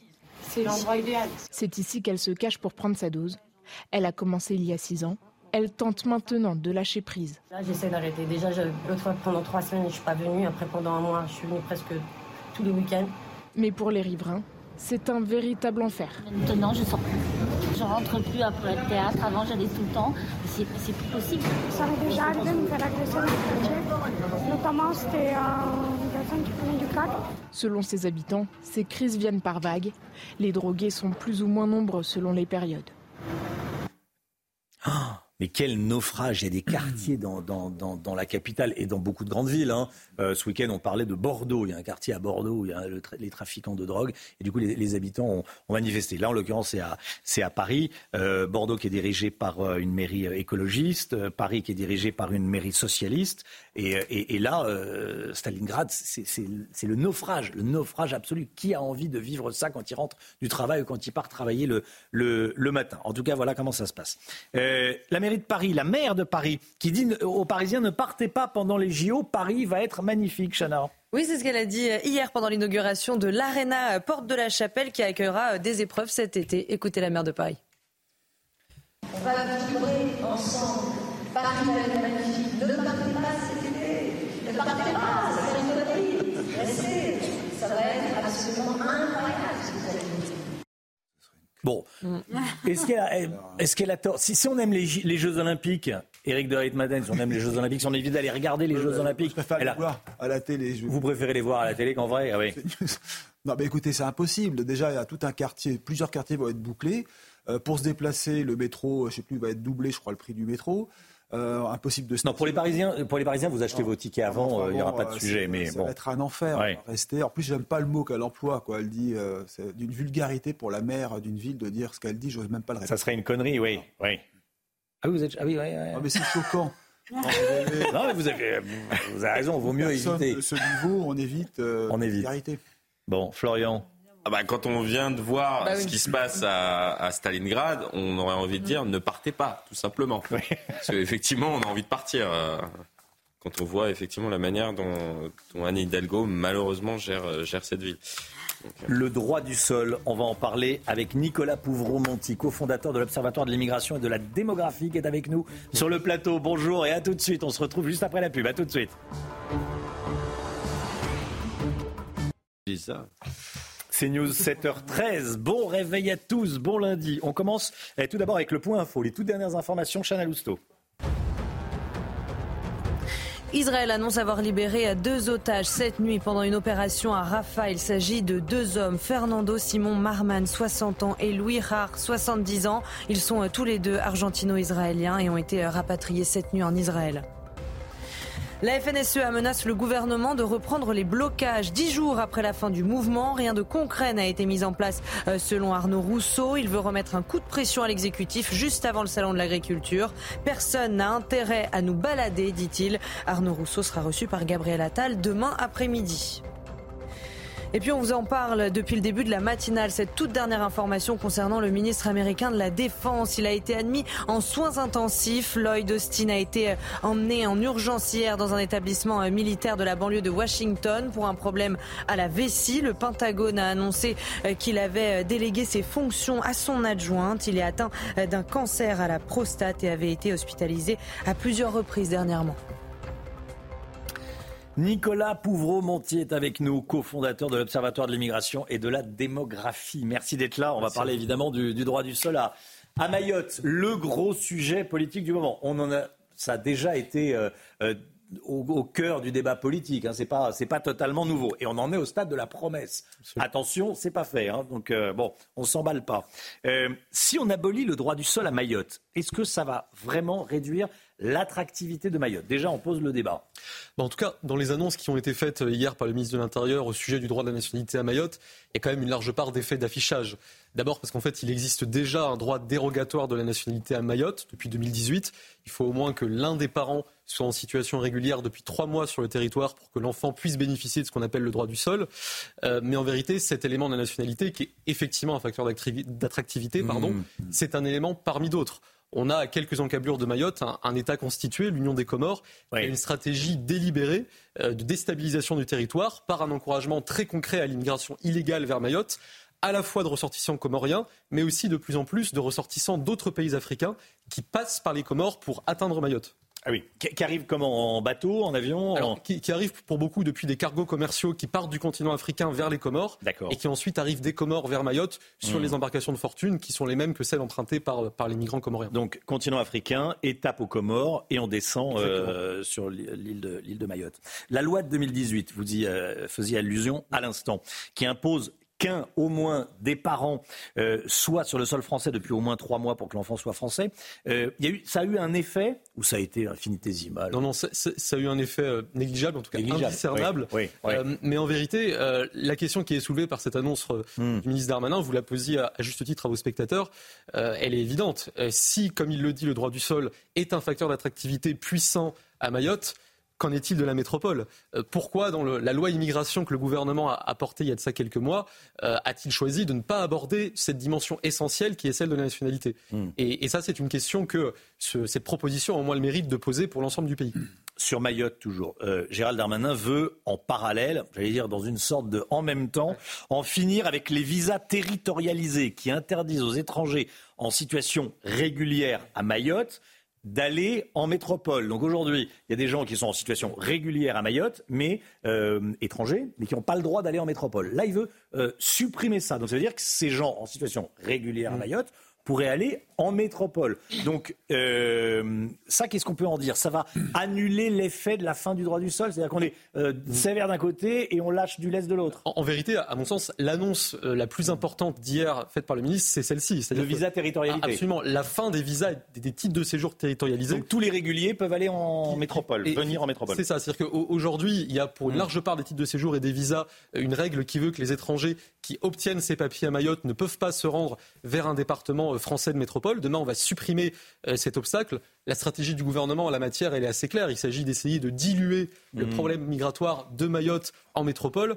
Euh, mais ça pose quand même deux questions. D'abord, une question de principe, euh, la question du consentement des populations métropolitaines, puisque la France métropolitaine a déjà reçu un, niveau record d'immigration légale l'an dernier, que ce soit les, premiers titres de séjour ou les premières demandes d'asile. on sait, voilà, les sondages se multiplient que deux tiers ou trois quarts des Français veulent une réduction significative de l'immigration. et puis aussi une question des conséquences concrètes de cette mesure. Est-ce qu'on ne prend pas le risque ainsi euh, d'ouvrir une sorte de nouveau Lampedusa en plein océan Indien? Parce que si Mayotte devient une porte d'entrée euh, pour les Comoriens, mais aussi pour les ressortissants du continent africain que j'évoquais, directement vers la France métropolitaine, vers le continent européen, on est sur une pente qui est très glissante. Gérald Darmanin veut également, euh, dit-il, créer un, rideau de fer en mer. Hmm. Il faut se protéger du nord avec les Comores hmm. et, de, et de l'ouest éventuellement du continent africain, mais Mm. Tout arrive des Comores. Les, les, les, irréguliers arrivent des Comores. Ça ressemblerait à quoi un rideau de fer? Ça existe au. C'est le Premier ministre australien qui a fait ça. Absolument, avec cette volonté de bloquer les arrivées en mer qui arrivaient notamment depuis la Papouasie. Euh, en vérité, toutes les mesures euh, qui visent à renforcer les moyens concrets de lutte contre l'immigration illégale à Mayotte sont, sont, bonnes à prendre. Euh, mais ça ressemble quand même à une sorte de pansement sur une jambe de bois, puisque le sujet fondamental, c'est celui de nos rapports avec les Comores. et c'est le refus du gouvernement qui semble se confirmer d'engager un vrai rapport de force diplomatique avec ce pays. Et pour ça, on a quand même des moyens d'action, euh, à commencer par les dizaines de millions d'euros d'aide publique française au développement qui sont dirigés vers l'Union des Comores, euh, à commencer aussi par, par exemple, la possibilité qu'on aurait de geler les transferts financiers de la diaspora comorienne vers le pays d'origine, qui sont très importants dans un pays euh, qui est l'un des, plus pauvres d'Afrique. donc en vérité, tant qu'on ne veut pas rentrer dans cette confrontation diplomatique, géopolitique avec les Comores, on se condamne à, gérer les conséquences de ce refus. Ce qui se passe à Mayotte pourrait se passer en, Europe et en France dans les, dans les prochaines années, prochaines décennies ou pas? Bah, on, disait tout à l'heure à juste titre que la, moitié de la population de Mayotte est, est de nationalité étrangère. Parmi cette population étrangère, selon l'INSEE, environ la moitié est en situation irrégulière, donc ça fait entre un quart et un tiers de la population de Mayotte qui est en situation irrégulière. Euh, si on prend par exemple le cas de la Seine-Saint-Denis, beaucoup plus proche de chez nous, euh, en 2018, le rapport parlementaire des députés Coquendo et Cornu-Gentil avait établi que la population clandestine dans ce seul département était comprise entre 150 et 400 000 personnes. Et 400 000 personnes, c'est aussi un quart de la population du département de Seine-Saint-Denis. Donc en vérité, la situation de Mayotte, qui est exceptionnelle euh, par son ampleur, par sa gravité et par le caractère aigu et quotidien des violences qui s'y mmh. passent, fait écho à des situations qui, comme commence à émerger, y compris sur le territoire métropolitain. Merci beaucoup Nicolas Pouvremonti. Merci à vous. Merci. Euh, voilà, c'est un sujet dont on va continuer à parler euh, évidemment sur CNews euh, tout au long de la, journée, de la semaine et j'allais dire malheureusement de ces prochaines. va disparaître demain. De ces prochaines années. Oui, il va pas disparaître comme ça d'un coup de baguette magique. Merci beaucoup. Merci d'être venu ce matin. tiens, toutes les infos, toutes les actus, toutes les chroniques, tous les éditos, tous les replays de vos émissions préférées, c'est sur l'appli CNews. Vous scannez le QR code qui apparaît à l'écran avec votre smartphone et vous, euh, et vous enregistrez, vous, téléchargez surtout l'appli CNews. C'est important. Restez bien avec nous. Dans un instant, un tour de vis en vue pour les chômeurs en fin de droit. C'est Eric de Ritmaten qui va nous expliquer ça. L'État veut faire des économies. À tout de suite.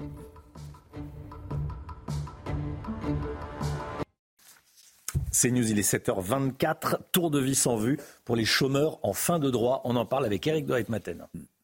Votre programme avec Domexpo. 4 villages en Ile-de-France, 50 maisons à visiter pour découvrir la vôtre. Plus d'infos sur domexpo.fr. Retrouvez votre programme avec Gum, numéro 1 du brossage entre les dents. Est-ce la fin des aides généreuses euh, de l'État en faveur des chômeurs en fin de droit? Gabriel Attal a annoncé la fin de l'ASS, l'allocation de solidarité spécifique. On sait combien ça coûte à, l'État, Eric de Ritmaten? Oui, on sait. Alors surtout, c'est l'aide ultime hein, pour les chômeurs euh, en fin de droit. Après ça, eh bien, c'est le RSA. Alors c'est vrai que ça coûte à l'État 1 milliard 600 millions d'euros par an, selon les calculs faits par l'opinion publiés ce matin. Et l'État bien veut supprimer tout simplement euh, cette aide, comme l'a annoncé Gabriel Attal dans son discours de politique générale. Il y a 322 000 personnes en France hein, qui en bénéficient selon les chiffres de l'INSEE. Et pour l'apercevoir, eh bien, ces bénéficiaires doivent justifier d'au moins 50 travail salarié au cours des dix dernières années. Et selon Matignon, eh bien, ce système est trop généreux parce qu'il n'encourage pas la reprise d'un emploi. Et pour le Premier ministre, les chômeurs en fin de droit doivent tout faire, au contraire, pour retrouver un emploi plutôt que de toucher ces minima sociaux. Alors, cette suppression se ferait du, jour au lendemain ou pas? Alors non, elle ne se fera pas du jour au lendemain. Le Premier ministre explique que seuls les futurs chômeurs en fin de droit euh, seraient touchés. C'est une manière de ne pas pénaliser les actuels locataires. Il faut rappeler que l'ASS, c'est 18,17 euros par jour. Donc ça fait un peu plus de 545 euros par mois, mais avec l'avantage de cotiser pour la retraite et de cumuler cette aide avec d'autres revenus, y compris le RSA. Ce qui fait que les chômeurs qui ont épuisé euh, leurs droits sont tentés de ne pas bouger. Si vous faites RSA plus ASS, cela fait plus de 1000 euros par mois net sans travailler. Et pour un couple, eh bien, vous faites le calcul, c'est 2000 euros net, c'est plus que le SMIC. Et c'est pour ça que le gouvernement veut revenir sur cette mesure. Puis il y a une autre raison hein, qui pousse l'État à supprimer cette ASS, c'est que le montant est inscrit au budget de l'État, alors que le RSA, lui, est financé par les départements. Or, vous le savez bien, l'État a promis de faire des économies en 2025, 12 milliards à trouver. Il faut bien trouver l'argent là où il se trouve. C'était votre programme avec Gum, numéro 1 du brossage entre les dents. C'était votre programme avec Domexpo. 4 villages en Ile-de-France, 50 maisons à visiter pour découvrir la vôtre. Plus d'infos sur domexpo.fr. Et il faut trouver l'argent là où il se trouve. Les économies, vous les faites Bah oui, évidemment, évidemment, évidemment. Allez, 7h26, restez bien avec nous. Tout de suite le temps, Alexandra Blanc. Retrouvez la météo des neiges avec les trains à grande vitesse Frecciaros. Paris, Lyon, Chambéry. Frecciaros, la Dolce Vita à grande vitesse. Votre météo des neiges avec de bonnes nouvelles pour les Alpes qui ont subi justement de grosses quantités de neige au cours des derniers jours au-delà de 1500 mètres et encore plus au-delà de 2000 mètres. Mais prudence, les températures restent élevées partout en France et notamment sur les massifs. Et comme conséquence, eh bien, il y a toujours ce risque d'avalanche qui reste important de niveau 3 notamment marqué pour la Plagne par exemple. Partons en direction de l'Alpe d'Huez avec là aussi un risque d'avalanche présent des températures assez douces, 4 degrés en bas de la station et moins 1 degré par contre en bas de la station de Serre-Chevalier-Briançon. C'était la météo des neiges avec les trains à grande vitesse Frecciaros. Paris, Lyon, Chambéry. Frecciaros, la Dolce Vita à grande vitesse. Le programme météo du jour et de la semaine avec Alexandra Blanc tout de suite. La météo avec Plombier.com, plombier.com. Un problème de chauffage Plombier.com. une marque de groupe Verlaine. Temps faiblement perturbé cette semaine, Alexandra. Oui, on va avoir un défilé de perturbations, mais elles ne seront pas très actives. On aura surtout un temps euh, très nuageux. Prudence ce matin avec les grandes marées dans le sud-ouest. Plusieurs départements ont été placés sous surveillance. Coefficient de marée de 110 actuellement. Donc soyez bien prudents si vous êtes sur le littoral atlantique. Et puis les températures resteront toujours très très douces pour la saison. On sera en moyenne plus 6 degrés par rapport au normal de saison cette semaine avec un pic de douceur attendu entre mercredi et jeudi. On attend par exemple 15 à 16 degrés dans les rues de la capitale entre mercredi et jeudi. Ce sont des températures dignes d'un mois d'avril. Et puis les températures s'envolent également dans le sud-ouest avec 24, 25 degrés attendus. Alors aujourd'hui, journée de transition avec un temps assez perturbé sur la façade ouest. Nouvelle perturbation qui traverse donc les pays de la Loire ou encore le sud de la Bretagne et qui redescend jusqu'à la Gironde et les Pyrénées. On retrouve également de la neige en montagne. Partout ailleurs, un temps très brumeux, très nuageux. Et puis dans l'après-midi, regardez la perturbation progresse cette fois en direction du massif central. On a le temps de la neige au-delà de 1700, 1800 mètres d'altitude. Un temps très nuageux également entre la Bourgogne, le Lyonnais ou encore la Franche-Comté. À noter aussi les vents assez forts attendus pour le Pays Basque, flux d'ouest et donc un vent assez fort sur la façade atlantique. Les températures, grande, grande douceur euh, ce matin. Quasiment pas de gelée. 6 à Paris, 6 degrés également pour le Pays Basque ou encore euh, 5 degrés euh, pour la pointe bretonne. Et dans l'après-midi, les températures vont de nouveau rester très douces pour la saison. Mais ce sera la journée la plus fraîche de la semaine puisque ça va vraiment monter en flèche d'ici mercredi avec 10 degrés à Paris cet après-midi, 15 degrés pour le Pays Basque et en moyenne 10 degrés à Lyon. C'était la météo avec Plombier.com, plombier.com. Une fuite d'eau Plombier.com. plombier.com, une marque de groupe Verlaine. Il est 7h30, vous regardez la matinale à la une ce matin, la libération de deux otages israéliens cette nuit à Rafah, au sud de la bande de Gaza. Ils ont été récupérés grâce à une opération menée conjointement par l'armée, la sécurité intérieure israélienne et la police israélienne. Harold Iman avec nous et nous rejoindrons Liz Ben Kemoun sur place en Israël. Après les annonces de Gérald Darmanin, les Mahorais espèrent une amélioration de leur vie quotidienne en termes de sécurité, en termes d'immigration irrégulière. On va rejoindre notre envoyé spécial à Mayotte, l'un de nos envoyés spéciaux, Jean Bexon. Et puis les agriculteurs ne se laisseront pas balader. C'est ce qu'a déclaré hier le président de la FNSEA, les agriculteurs qui pourraient se mobiliser à nouveau, notamment au moment du salon de l'agriculture, nous dira Florian Tardif. 7h50, édito politique. Israël annonce avoir libéré deux otages cette nuit pendant une opération militaire à Rafah. Il s'agit de deux hommes.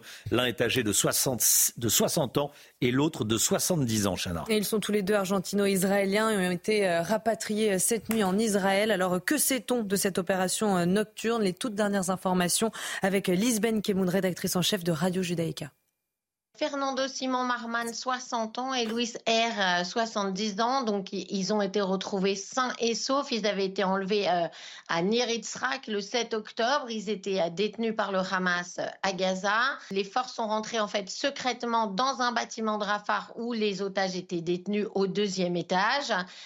pendant toute cette opération qui a duré à peu près une heure, donc, les avions de Tzal couvraient, en fait, les soldats qui étaient au sol et ils ont fait exploser la porte verrouillée du bâtiment avec un engin explosif et ensuite ils ont récupéré assez rapidement les otages et là la bataille a commencé. Ils ont tiré sur le bâtiment et les bâtiments juste à côté. C'est une grosse source d'espoir parce que euh, c'est vrai que euh, depuis le début il n'y avait pas eu beaucoup d'opérations de sauvetage réussies. Il n'y en avait eu qu'une seule sur une otage. On est au 129e jour de captivité donc euh, ça joue beaucoup. Voilà, Lisbeth Kemoun. Harold Diman avec nous. Harold, vous avez des informations sur la préparation de cette opération militaire. Dites-nous. Oui, euh, selon les autorités israéliennes, cela fait longtemps que l'on avait euh, localisé euh, Harman, Marman et Har et on voulait intervenir à plusieurs reprises par le passé, mais l'occasion n'était pas bonne. Maintenant, ce matin, sous couvert de l'opération militaire que lance le gouvernement de Netanyahou sur Rafah, on a inséré l'opération de libération et euh, là, il y avait une information intime. On ne sait pas ce que c'est. Est-ce que ça vient de quelqu'un qui était dans l'immeuble au deuxième étage euh, dans Rafah, quelqu'un du Hamas ou un Gazaoui qui n'était pas sympathisant mais qui se trouvait là, ou bien est-ce que c'était les informations qui venaient auparavant de Clara Marmont, qui est la sœur de Fernando, ou euh, de Gabriela Lemberg, 59 ans, ou Mia Lemberg, on se rappelle, elles ont été toutes libérées le 28 novembre. C'était tout un groupe qui était à une fête qui a été euh, enlevé. Donc le premier, la première vague a été libérée le 28 novembre, la deuxième maintenant. Tout le monde se connaît. Donc est-ce qu'on a eu, on a pu reconstituer, parce qu'on dit celles qui ont été libérées, le plan d'ensemble hmm. de, cette cachette. Voilà ce qu'on ne sait pas encore, mais on sait que ça a été très violent. Les soldats ont dû se battre, à, euh, enfin une fusillade généralisée, et ils ont protégé de leur corps les euh, deux otages libérés pour les extraire. Harold Iman, merci beaucoup Harold pour toutes ces, toutes ces précisions. Le gouvernement veut réviser la Constitution et supprimer le droit du sol à Mayotte. Gérald Darmanin l'a donc annoncé hier. Ce n'est que le début d'un long processus euh, à la fois démocratique et, politique. Le département de Mayotte qui fait face à une crise migratoire qui ne cesse de, s'aggraver. On était en direct de, Mayotte euh, dès, vendredi matin, avant même la, l'annonce du, voyage de, de, Gérald Darmanin. Près d'un habitant sur deux est étranger à Mayotte. Hein. Alors Comment bénéficier du droit du sol à Mayotte On fait le point avec Viviane Hervier.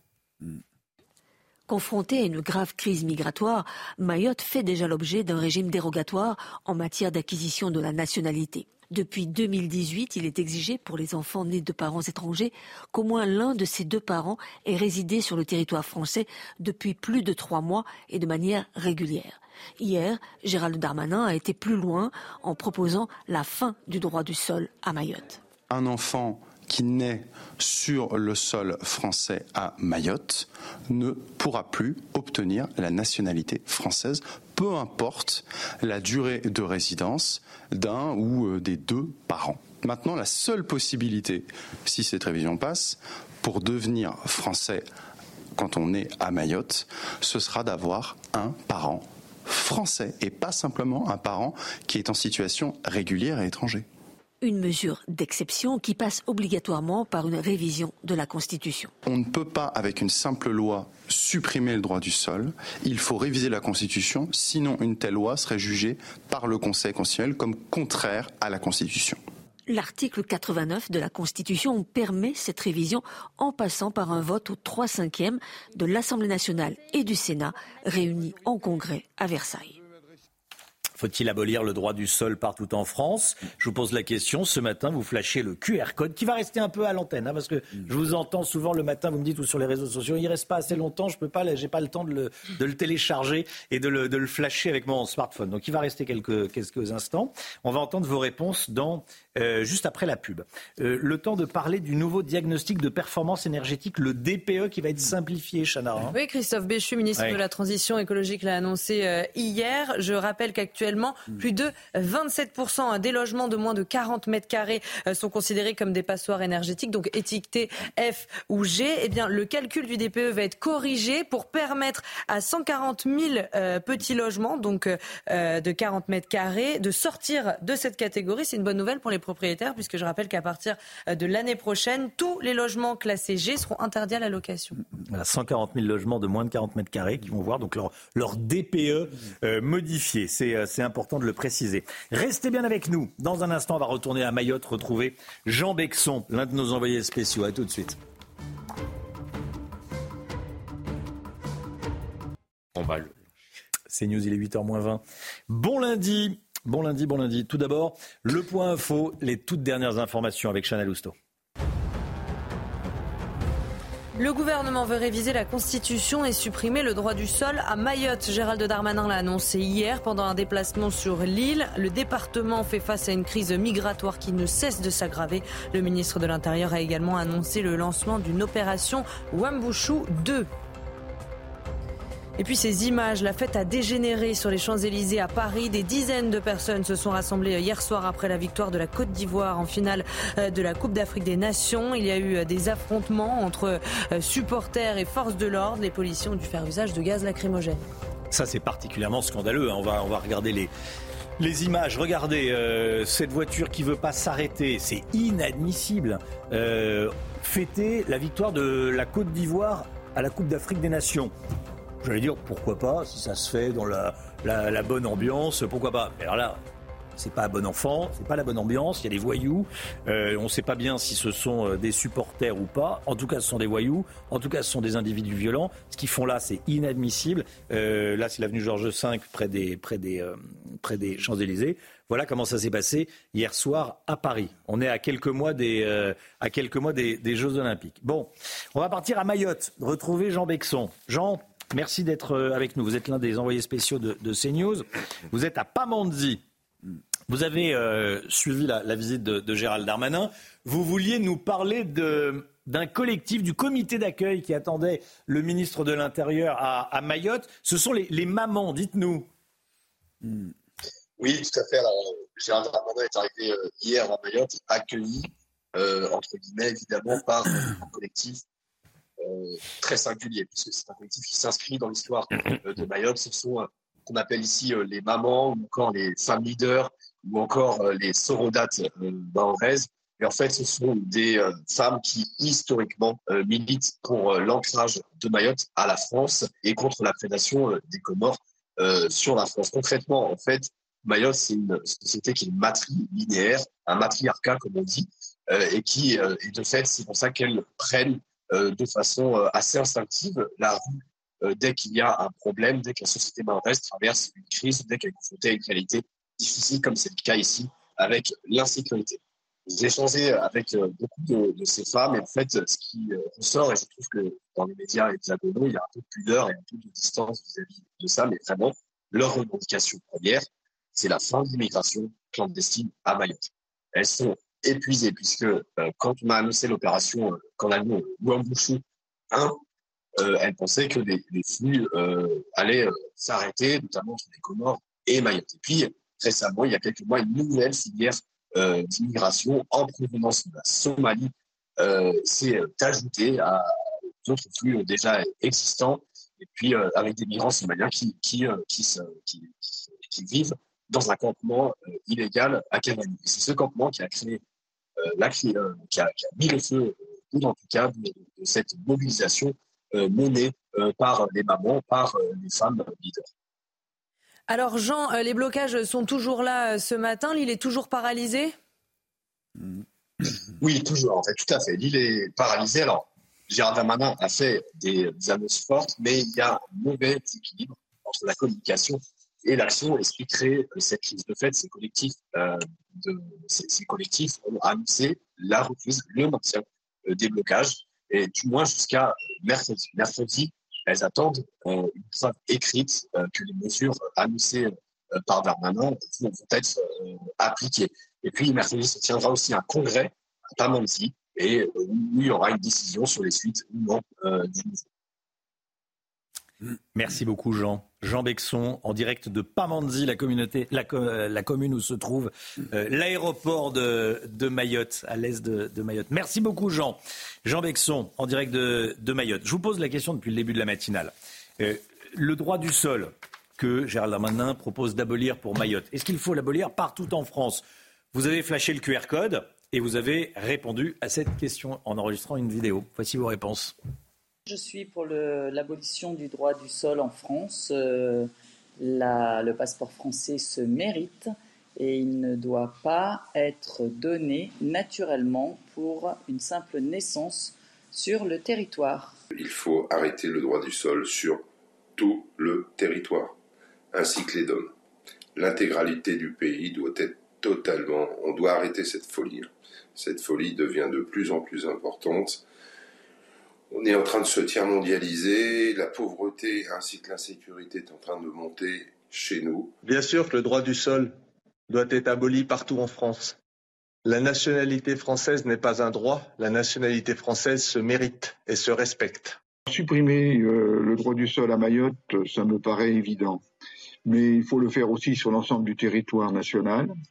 Il faut sortir de Schengen, contrôler nos frontières nationales. Et puis, pourquoi ne pas poser la question aux Français par un référendum et surtout, et surtout que ce référendum soit respecté? Bien sûr, il faut abolir le droit du sol, sauf que Gérard Damanin nous fait encore un effet d'annonce, un effet de manche, un effet de com, puisque à partir du moment où on doit abolir le droit du sol, il faut changer la Constitution. Là, il y a euh, trois semaines, le Conseil constitutionnel a retoqué la loi immigration, donc euh, ce n'est qu'un effet d'annonce. Voilà. Il y a un monsieur qui parle de référendum. C'est vrai, Florian Tardif, on parle beaucoup euh, d'une modification de la Constitution en passant par le Congrès donc la, réunion de, l'Assemblée et du Sénat. Pourquoi on ne passerait pas par référendum? Êtes-vous pour ou contre l'abolition du droit du sol en France? C'est une solution qui s'offre euh, effectivement au président de la République. Si on souhaite changer euh, la mmh. Constitution, ce qui sera nécessaire pour modifier le droit du sol alors, on verra si euh, la question se pose sur l'ensemble du territoire, mais pour l'instant, elle se pose concernant euh, l'île de, Mayotte. On passe soit par le Congrès, donc euh, il faut avoir la, majorité des 320e, soit on organise effectivement un référendum. C'est une possibilité. À ce jour, ça passe avec le Congrès ou pas? Oui. Oui, il y aura une majorité 3 cinquièmes. Euh... au Sénat, euh, donc euh, majorité euh, à droite, et on voit à l'Assemblée nationale, majorité, large majorité centre droit. Hmm. On prend les voix du Rassemblement national, les voix des Républicains et les voix du, du, bloc centriste. Oui, ça passe. Après, la question est de savoir si, par exemple, et ça peut être un, coup de poker de la part des, des Républicains ou même des membres du Rassemblement national, ils peuvent tout à fait bloquer pour demander une réforme du droit du sol sur l'ensemble du territoire. La question qu'on pose ce matin. Et vous Merci allez voir, ce sera très certainement ça dans les prochains jours. Merci Florian. tout de suite, euh, on va parler de la grève à la SNCF. Menace de grève à la SNCF le week-end prochain avec Eric de Maten. Votre programme avec Domexpo. 4 villages en Ile-de-France, 50 maisons à visiter pour découvrir la vôtre. Plus d'infos sur domexpo.fr. Retrouvez votre programme avec Gum, numéro 1 du brossage entre les dents. Éric de Ritmaten, des, euh, des, syndicats de la SNCF menacent de faire grève le week-end prochain. C'est une menace à prendre au sérieux? Écoutez, en tout cas, le directeur euh, des TGV, des intercités, hein, qui s'appelle Alain Krakowicz, prend la menace vraiment très au sérieux. Alors, vous savez, les contrôleurs euh, dans les trains, eh bien, ils ne s'occupent pas seulement de vérifier les billets, ils s'occupent de, la fermeture des portes, ils vérifient que tout est, fonctionne sur le plan de la sécurité, ils donnent le top départ des trains, et donc, sans contrôleur, eh bien, les TGV Ne peuvent pas partir, ni les intercités d'ailleurs. Alors la SNCF d'ailleurs estime que sans la levée du préavis, eh bien 4 millions de personnes en France, de passagers en France seront concernés samedi, vendredi, samedi et dimanche prochain. Donc ça fait quand même beaucoup de monde parce que vous avez beaucoup d'académies concernées en France et puis en plus c'est au milieu des semaines de vacances des Parisiens et de Montpellier et Toulouse. La SNCF a pourtant annoncé des primes, des hausses de salaire. Euh, ça suffit pas? Alors ça ne suffit pas. Et d'ailleurs, le président de la SNCF euh, a reçu les syndicats, ce qui est extrêmement rare. Il a annoncé des embauches, au total 1000 CDI. Vous avez également une promesse d'avoir deux contrôleurs par rame. Il y a des primes de 400 euros qui seront versées en mars et des promotions internes qui ont été euh, décidées. Mais les syndicats considèrent que non, ça ne suffit pas, c'est insuffisant. Ils veulent par exemple deux contrôleurs par rame tout de suite sans attendre 2025. Alors, ce qui est vraiment inconcevable, c'est un blocage qui arrive alors que les salaires ont plutôt augmenté à la SNCF.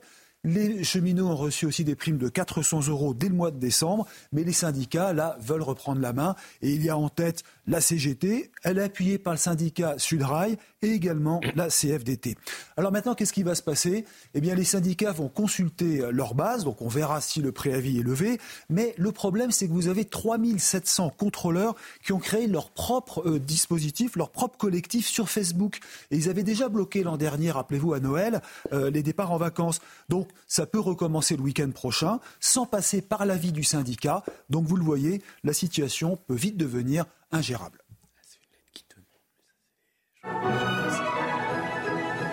C'était votre programme avec Gum, numéro 1 du brossage entre les dents.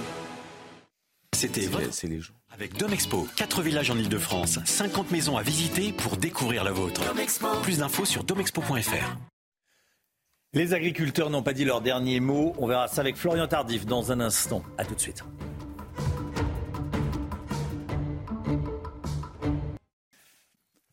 7h53, la politique avec vous. Florian Tardif, premier avertissement pour l'exécutif avant le salon de l'agriculture. Hier, le patron de la FNSEA, Arnaud Rousseau, a prévenu les agriculteurs ne se laisseront pas balader. Hein oui, Romain, comprenez que la dose de tranquillisant administrée par l'exécutif commence euh, tout de même à ne plus trop faire effet hmm. et que si les agriculteurs ne voient pas de changement concret sur le terrain, le salon pourrait mal se passer, très mal se passer. Je parle bien évidemment du salon international de l'agriculture qui doit être inauguré par le président de la République le 24 février prochain. C'est ce que m'ont dit d'ailleurs euh, plusieurs d'entre eux avec qui j'ai pu échanger ce week-end. Je ne vois pas dans quelle mesure cela peut bien se passer, me confie ainsi Romain Blanchard, le secrétaire général adjoint de la FNSEA le syndicat majoritaire au sein des agriculteurs, même son de cloche au sein de la coordination rurale. Euh, Véronique Lefloc, à la tête du syndicat, estime que l'exécutif tient un double discours, celui euh, devant les caméras et un autre lorsque ces dernières sont éteintes. Les mesures se font attendre, la confiance s'érode, Romain, et le terreau pouvant mener à une nouvelle contestation se développe. Il pourrait reprendre les blocages? Alors pas cette fois, me disent-ils, mais cela ne veut pas dire qu'ils resteront tranquilles pour autant. Vous avez entendu euh, Arnaud Rousseau à la tête de la FNSEA, au sein de la coordination rurale, on prépare même des actions ciblées, me dit-on, contre de grands industriels qui, estime-t-on, ne respectent pas les règles du jeu et s'enrichissent sur le dos des agriculteurs. Idem du côté de la FNSEA donc, où l'on m'affirme que si les agriculteurs resteront républicains, au moment euh, du salon ne bousculeront ni n'insulteront aucun euh, des membres du gouvernement. Leur colère ne pourra être totalement euh, contenue. Comprenez que cette édition du salon risque d'être mouvementée. Ça l'est de temps en temps, mais là, peut-être un peu plus que les années précédentes. Est-ce que le gouvernement peut éviter une nouvelle crise, Florian? Alors, on peut toujours toujours, Romain. Hmm. Euh, et, c'est ce qui d'ailleurs tente d'être fait. Il y a des réunions euh, quotidiennement au sein du ministère de l'Agriculture pour vérifier la mise en place justement euh, sur le terrain, concrètement, des annonces annoncées, présentées il y a quelques jours par, par le Premier ministre. Mais dans le cas présent, le temps joue contre le gouvernement et cela ne va pas assez vite. L'exécutif le sait, les agriculteurs le vivent. Reste à savoir si dans cette course contre la montre, le gouvernement saura euh, bousculer un tout petit peu les choses. Sinon, il s'expose donc à une nouvelle crise, deuxième acte euh, de celle que nous avons connue au tout début de l'année, comme dans les pièces de théâtre en général. Le deuxième acte est euh, plus intense que le premier. On va suivre ça. Merci beaucoup, Florian Tardif. 7h56. Soyez là à 8h10. Sonia Mabrouk reçoit ce matin, dans la grande interview, Manuel Bompard, député France Insoumise, coordinateur de LFI. Manuel Bompard, invité de Sonia Mabrouk ce matin dans la matinale de CNews. Ça sera à suivre sur CNews et Europe 1. Tout de suite, le temps, Alexandra Blanc. La météo avec plombier.com, plombier.com. Un problème de chauffage, plombier.com. Une marque de groupe Verlaine. Quatre départements du sud-ouest en vigilance orange aujourd'hui, Alexandra. Oui, en effet, situation agitée en allant vers le sud-ouest avec en prime eh bien, ces grandes marées et donc conséquence, le temps reste agité sur la façade ouest, principalement entre la Charente-Maritime, la Gironde, les Landes ou encore en allant vers le Pays Basque. Ce week-end, on a eu des vagues de l'ordre de 4 à 6 mètres. On va conserver un temps assez agité. Il y aura moins de vent quand même euh, que ce week-end, mais attention, soyez prudents puisque certains cours d'eau débordent. C'est d'ailleurs le cas de l'Adour et puis l'estuaire de la Gironde est saturé également en eau. Alors au programme aujourd'hui, une nouvelle perturbation que l'on retrouve justement ce matin sur la façade ouest. Hein, c'est pourquoi ces quatre départements restent placés euh, en vigilance orange. On retrouve partout ailleurs un temps très nuageux, très chargé, un temps variable avec des brouillards sur le centre ou encore sur le nord-est. À noter également le maintien de la neige. On a eu beaucoup de neige ce week-end sur les Pyrénées ou encore sur les Alpes. On va conserver quelques flocons aujourd'hui. Dans l'après-midi, la perturbation progresse en direction euh, des régions centrales avec un temps très nuageux cet après-midi entre le sud-ouest et le nord-est. Attention également au vent qui s'annonce très fort en allant euh, vers le Pays Basque. Et puis côté température, ça reste relativement doux. Alors ça baisse un peu quand même par rapport à la semaine dernière, mais ça va remonter. 6 degrés ce matin en moyenne pour le Pays Basque, 7 degrés à La Rochelle ou encore 6 degrés à Paris. Et dans l'après-midi, les températures resteront très douces pour la saison. En moyenne 2 à 3 degrés par rapport au normal, 9 à Dijon ou encore à Besançon. Vous aurez en moyenne 10 degrés à Lyon ou encore à Brigny. Localement 15 degrés euh, pour le Pays Basque et en moyenne 11 degrés en Bretagne, température qui devrait s'envoler entre mercredi et jeudi puisqu'un pic de douceur est attendu. On attend par exemple 15 à 16 degrés à Paris et localement jusqu'à 24-25 degrés en milieu de semaine dans le sud-ouest. C'était la météo avec plombier.com, plombier.com. Une fuite d'eau, plombier.com. Plombier.com, une marque de groupe Verlaine. C'est News, il est 8h, vous regardez la matinale à la une, cette information de la nuit. Deux otages du Hamas ont été libérés cette nuit à Rafah lors d'une opération israélienne. Ce sont deux hommes qui ont 60 et 70 ans. Le récit de l'opération dans un instant, les précisions, les informations d'Harold Iman avec nous. A tout de suite Harold. Après les annonces de Gérald Darmanin, comment réagissent les Mahorais sur place? L'abolition du droit du sol à Mayotte, Gérald Darmanin doit trouver un calendrier politique avec le président de la République forcément. En attendant, on va retrouver notre euh, envoyé spécial, Célia Barotte, sur place. A tout de suite, Célia. Et puis des tensions sur les Champs-Élysées cette nuit, alors que les supporters de l'équipe de la Côte d'Ivoire sont allés fêter la victoire de leur équipe à la finale de la Coupe d'Afrique des Nations. On vous montre les images. Ce matin, il y a eu des euh, scènes, euh, des scènes d'une particulière violence et inadmissible. Voilà, inadmissible. Israël annonce avoir libéré deux otages cette nuit pendant une opération à Rafah. Il s'agit de deux hommes, 60 et 70 ans. Ils sont argentino-israéliens, Chana. Ils ont été rapatriés euh, en Israël euh, cette nuit. Alors que sait-on euh, de cette opération nocturne? Tout ce que l'on sait avec Maxime Leguet. À gauche, Fernando Simone Marman, 60 ans. À droite, Louis Har, 70 ans. Ils sont les deux visages des otages libérés des mains du Hamas cette nuit par les services de sécurité israéliens. Transférés à l'hôpital de Shiba, ils effectueront une batterie de tests médicaux avant d'être remis à leur famille. Ils ont été accueillis dans notre service des urgences et un premier examen a été effectué par notre personnel. Leur état est stable et nous avons l'intention de continuer à les suivre dans les jours à venir jusqu'à ce que nous soyons sûrs de leur état de santé. Cette opération de sauvetage d'ampleur à Rafah a été menée conjointement par la police israélienne et le Shin Bet, qui désigne le service de renseignement intérieur d'Israël. Une libération qui fait suite à une série de raids aériens conduits dans le sud de la bande de Gaza. Benjamin Netanyahou l'avait annoncé quelques heures plus tôt. Ces frappes qui visent Rafah sont indispensables pour obtenir la libération d'otages. Le maintien de la pression militaire est une condition essentielle au retour des otages. Céder aux exigences bizarres du Hamas que nous venons d'entendre ne conduira pas à la libération des otages, mais à un nouveau massacre et à un grave désastre pour l'État d'Israël. Selon les autorités israéliennes, 134 otages sont toujours détenus par le Hamas dans la bande de Gaza. Voilà, et le gendre de Louis Har, l'un des deux otages libérés, a pris la parole ce matin. Et il demande un accord entre Israël et le Hamas. Écoutez. Nous sommes au courant des discussions au Caire, à Paris et ailleurs, entre le Hamas, entre les Israéliens, avec les médiateurs.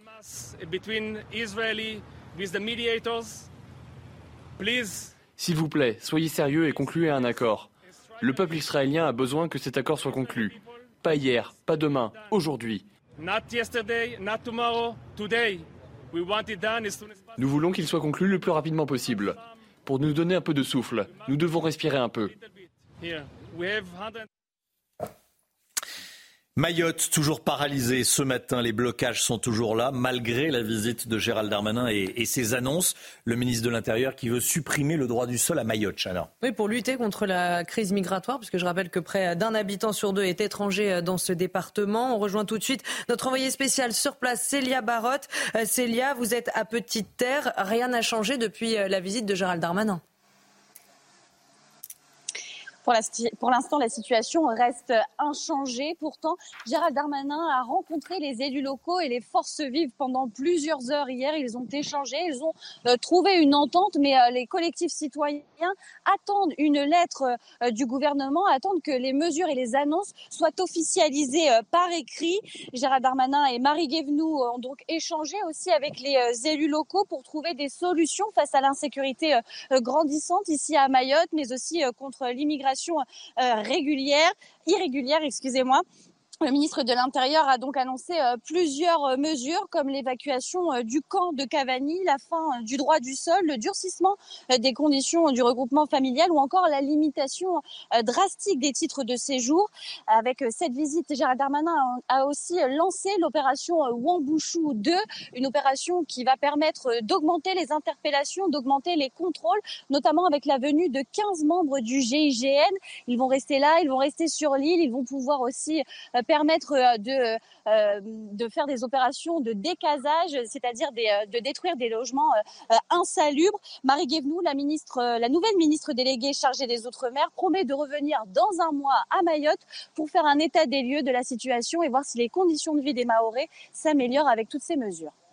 Célia Barotte, en direct de, Mayotte. Merci beaucoup, Célia. Florian Tardif, Gérald Darmanin reprend, en proposant l'abolition du droit du sol à, Mayotte, euh, une proposition portée par la droite depuis longtemps. Hein. Oui, depuis longtemps. C'est à se demander si le gouvernement n'est pas frappé d'amnésie. Pourquoi? Parce qu'il y a un mois, Emmanuel Macron assumait euh, de faire voter une loi, la loi immigration, contenant des mesures radicales de droite, en espérant, dans le même temps, que les sages du Conseil constitutionnel euh, suppriment une bonne partie de ces mesures. C'est ce qui s'est produit. Quelques jours plus tard, eh bien, on a le même gouvernement là ici présent euh, Gérald Darmanin, qui reprend l'une des antiennes de la droite dure, la suppression du droit du sol. Alors mesure certes nécessaire à la lumière de ce qui se passe sur l'île depuis plusieurs années, cette émission de cette immigration devenue incontrôlable, mais qui ne permet pas de comprendre concrètement quelle est la doctrine du gouvernement en matière d'immigration.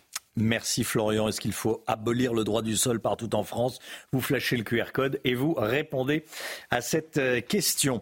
La fête a dégénéré sur les Champs-Élysées à Paris. Des dizaines de personnes se sont rassemblées hier soir après la victoire de la Côte d'Ivoire en finale de la Cannes de la Coupe d'Afrique des Nations, Chana. Oui, il y a eu des affrontements, des affrontements euh, très violents entre euh, des supposés supporters et les forces de l'ordre. Les policiers ont dû faire usage de gaz lacrymogène pour disperser la foule voilà, on le dit, on le répète, c'est inadmissible, ça ne doit pas se passer comme ça, surtout quand c'est la, quand c'est la fête. Pourquoi pas fêter la victoire de la Côte d'Ivoire euh, en France, mais en tout cas, euh, pas de cette façon, c'est certain.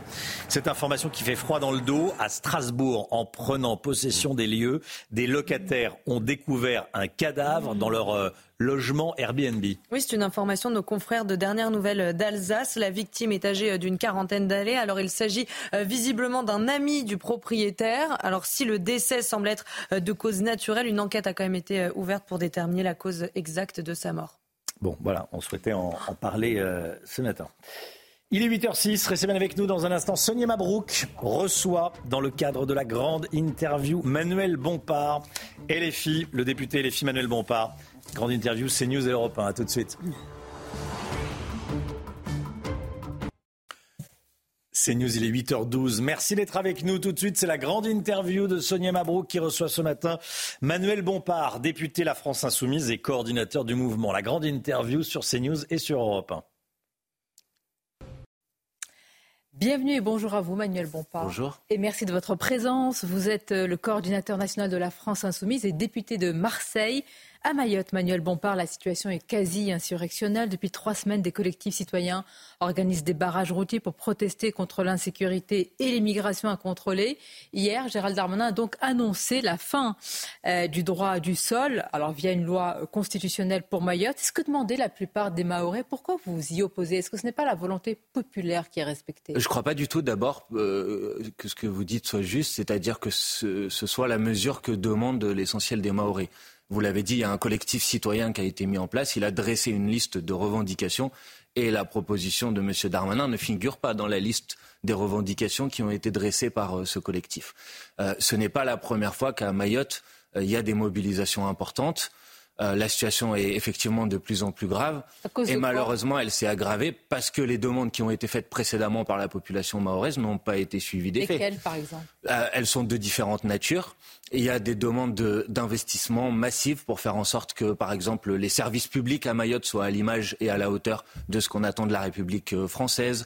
Des mesures pour demander que Mayotte ne soit pas laissée seule face aux difficultés euh, migratoires, parce qu'effectivement, il y a des difficultés migratoires à Mayotte, et il y a des dispositions particulières qui s'appliquent à Mayotte, qui font, par exemple, qu'on a inventé un visa territorialisé euh, qui laisse les Maoris tout seuls pour être confrontés à cette difficulté. Mais moi, je crois que pour résoudre les problèmes de Mayotte, on n'a pas besoin de moins de République, on a besoin de plus de République. Et donc certainement pas le fait d'entamer euh, le droit du sol, qui est une un des piliers fondamentaux de notre République. Qu'est-ce que vous appelez difficulté euh, migratoire Parce qu'il y a euh, beaucoup de femmes, ce sont des mères de famille qui poussent leur mari, Emmanuel Bompard, à aller sur les points de blocage pour dire non à l'immigration. Euh, les vitres des bus scolaires sont blindées. Le soir, les Maorais s'auto-confinent par peur des migrants venus des Comores ou de la Corne de l'Afrique. La députée de Mayotte, Esther Youssoufa, dénonce des bandes criminelles de migrants venus pour piller et tuer. C'est ça les difficultés migratoires? Mais écoutez, il n'y a pas que des... Il y a 50% de la population à Mayotte si j'en crois les chiffres, qui euh, ne sont pas de nationalité française.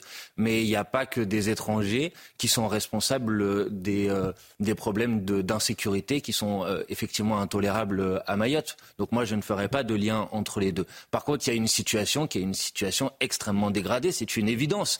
et donc, qu'est-ce qu'il faut faire? Parce que la question, c'est pas juste mais, ah, en quoi, en mais qui la dégrade? Attendez, bien de je vais, je vais, je vais y répondre. Mais en quoi la mesure annoncée par M. Darmanin va régler quelques problèmes que ce soit. Ça réduit l'attractivité de l'île. Je ne crois pas du tout, madame. Vous savez, on a euh, en 2018 modifié déjà la loi à Mayotte, c'est-à-dire que le droit du sol tel qu'il s'applique dans l'ensemble des territoires français s'applique différemment à Mayotte. Il y a une condition supplémentaire. Est-ce qu'à un seul moment, quelqu'un a été capable de dire que cette mesure a permis de réduire l'attractivité de l'île Certainement pas. Qu'est-ce qu'on fait pour rétablir la paix publique? Vous avez des gens qui vous disent qu'ils ne peuvent plus vivre. Je suis d'accord avec vous. Donc d'abord, on ne fait pas ce que M. Darmanin euh, euh, propose, propose, de faire ben, Moi, j'écoute les revendications qui sont portées par le collectif euh, citoyen de Mayotte.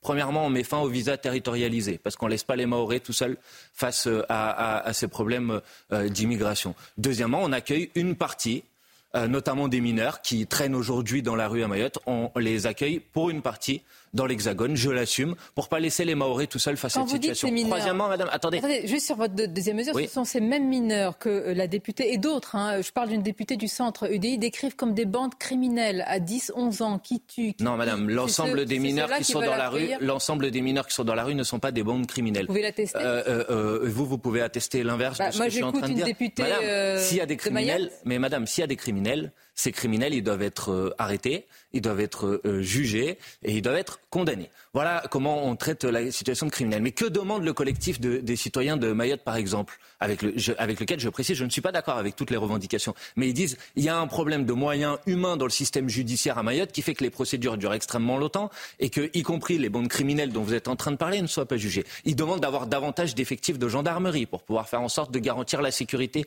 euh, sur l'île. ils demandent un plan de 2 milliards d'euros sur 10 ans d'investissement dans les services publics, dans l'éducation, dans la santé. Moi, ma proposition. La pour réduire l'attractivité de l'île, ce serait quelle proposition mais, Une euh, majeure. Mais madame, je vais vous dire, vous pouvez faire ce que vous voulez. La difficulté, c'est que vous avez à Mayotte un niveau de vie qui est à peu près dix fois supérieur au niveau de vie que vous allez avoir euh, de l'autre côté euh, au niveau des, des de l'impuissance. Non, c'est pas de l'impuissance. Un, vous traitez la situation. Deux, vous avez un plan pour aider les citoyens maorais à vivre pleinement dans la République et pas à avoir un statut qui soit un statut particulier. Troisièmement, vous des négociations et des discussions avec euh, les Comores pour faire en sorte que... Pression donc sur les Comores. Mais il faut forcément un rapport de force, mais ce rapport de force, il passe par le fait que le les Comores ont une responsabilité pour maîtriser euh, la fuite de leur population, mais aussi qu'on les aide pour participer d'un co-développement. La situation, elle ne sera pas simple. Je ne suis pas en train de vous dire qu'elle sera simple. À mon avis, il faut travailler sur tous ces sujets en même temps. Sur le plan politique, Manuel Bompard, le gouvernement est donc finalement au complet des nouveaux visages que vous qualifiez, entre guillemets, de macronistes fanatisés, je cite, et de mercenaires sans principe et sans conviction. Fanatisés, qu'entendez-vous par là? Bah, Quand je vois euh, le, discours de politique générale de M. Attal, c'est un discours d'une brutalité libérale extrême. Euh, euh, quand il s'apprête à revenir ou à attaquer la question du SMIC, qui est une question fondamentale dans le droit social français, quand il propose de en quelque sorte détruire ce qu'on appelle la loi SRU. Vous savez, cette loi qui oblige les communes à construire 25% de logements sociaux. Euh, c'est des mesures d'une violence que je trouve euh, extrême. Ce matin, euh, Et il y a effectivement aussi des mercenaires sans principe, excusez-moi de vous le dire. il y a des fanatisés dans tous les partis, hein. chacun son gourou. Mais, mais je ne crois pas que, que, Enfin, je ne sais pas à quoi vous faites référence, mais en l'occurrence, je parle de macronistes fanatisés pardon, d'un point de vue idéologique, bien évidemment, c'est-à-dire une dérive d'un libéralisme ultra et qui s'accompagne d'une dérive très autoritaire. Mais il y a aussi effectivement des mercenaires sans principe, c'est-à-dire des gens qui disaient il y a cinq ans qu'il euh, fallait, euh, par exemple, euh, pas l'uniforme à l'école et qui aujourd'hui dans un gouvernement pour mettre en place cette mesure. Je parle de Mme Belloubet en l'occurrence. Vous avez parlé du logement, c'est très important. C'est une crise majeure. Manuel Bompard, ce matin, dans Le Parisien, annonce du ministre sur la révision du diagnostic de performance énergétique. Il y a aussi des mesures de simplification, un choc de simplification, un nouveau type de crédit immobilier. Ça va dans le bon sens. Non, je crois pas. C'est-à-dire qu'à chaque fois que le gouvernement... Non, c'est comme sur la question des agriculteurs. C'est-à-dire qu'à chaque fois qu'on est confronté à une difficulté, la, la variable d'ajustement euh, pour le pouvoir macroniste, euh, c'est la question écologique. Et ben, excusez-moi, je pense que c'est une très mauvaise idée de laisser. Mais quand ça va dans, quand ça va pas dans le bon sens et même que c'est un non-sens, on ne fait rien. On fait l'écologie d'abord et on laisse les propriétaires non, mais on peut Faire les deux, si vous voulez. On, je sais pas. Là, vous m'interrogez sur le logement. Ben, sur le logement euh, aujourd'hui, par exemple, il faut certainement pas permettre aux communes de contourner les obligations de construction de logements sociaux. Il faut au contraire renforcer les sanctions pour que ces constructions de logements sociaux elles voient le jour. Écoutez, moi, je suis député d'une ville dans, à Marseille dans lequel euh, il faut quasiment 10 ans pour avoir accès à un logement social. Il y a des milliers de personnes qui sont en attente d'un logement social. Et vous croyez que la priorité, c'est de permettre aux communes de ne pas respecter la loi? Je trouve ça stupéfiant et aberrant. Mais en tout cas, c'est certainement pas la question écologique qui doit servir de variable d'ajustement.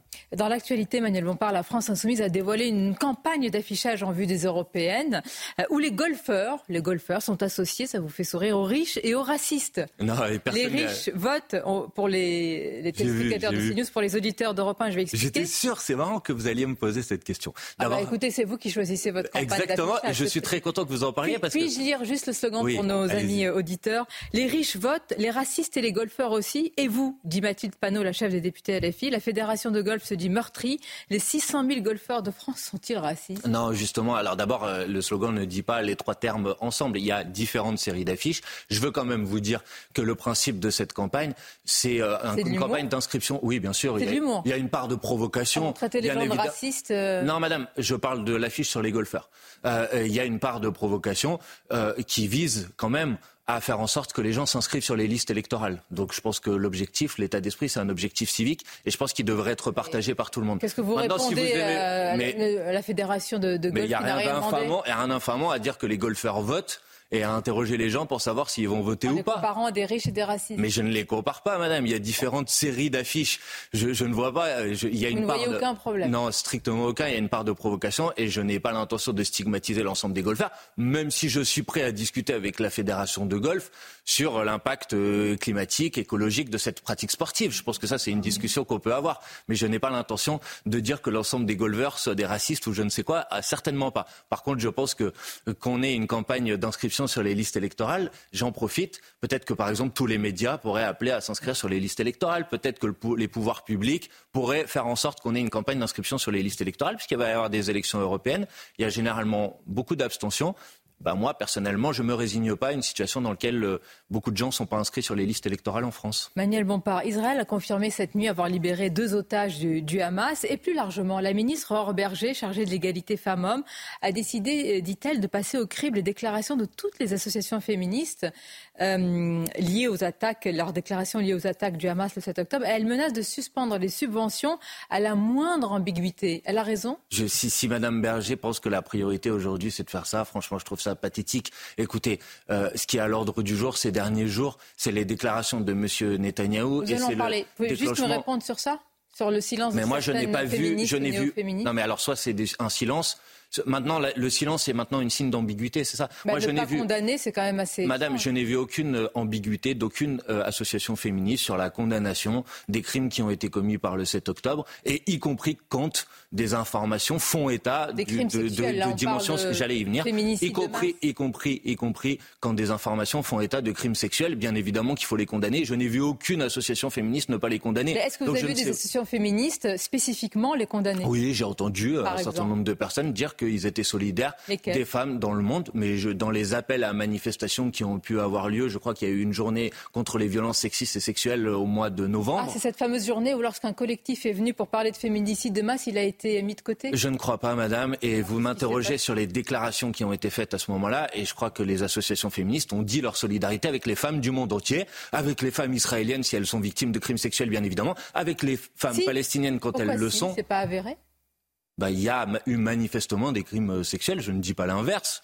Euh, et donc je ne sais pas pourquoi vous me dites c'est pas avéré. Je ne bah, sais vous pas. me dites si il y a eu. Je vous demande est-ce que c'est avéré pour vous? Bah, Je crois. Je crois qu'on a des informations précises. Je crois qu'on a des informations qui disent qu'il y a effectivement eu des crimes sexuels dans les crimes qui ont été commis par le Hamas On parle le 7 de femmes octobre. qui ont été violées, mutilées, Exactement. massacrées par les Donc je, personne ne les a jamais contestées d'ailleurs. Vous avez affirmé, Manuel Bompard, qu'il serait légitime de poser la question euh, de sanctions contre les athlètes israéliens aux Jeux Olympiques sur le même principe que les athlètes russes.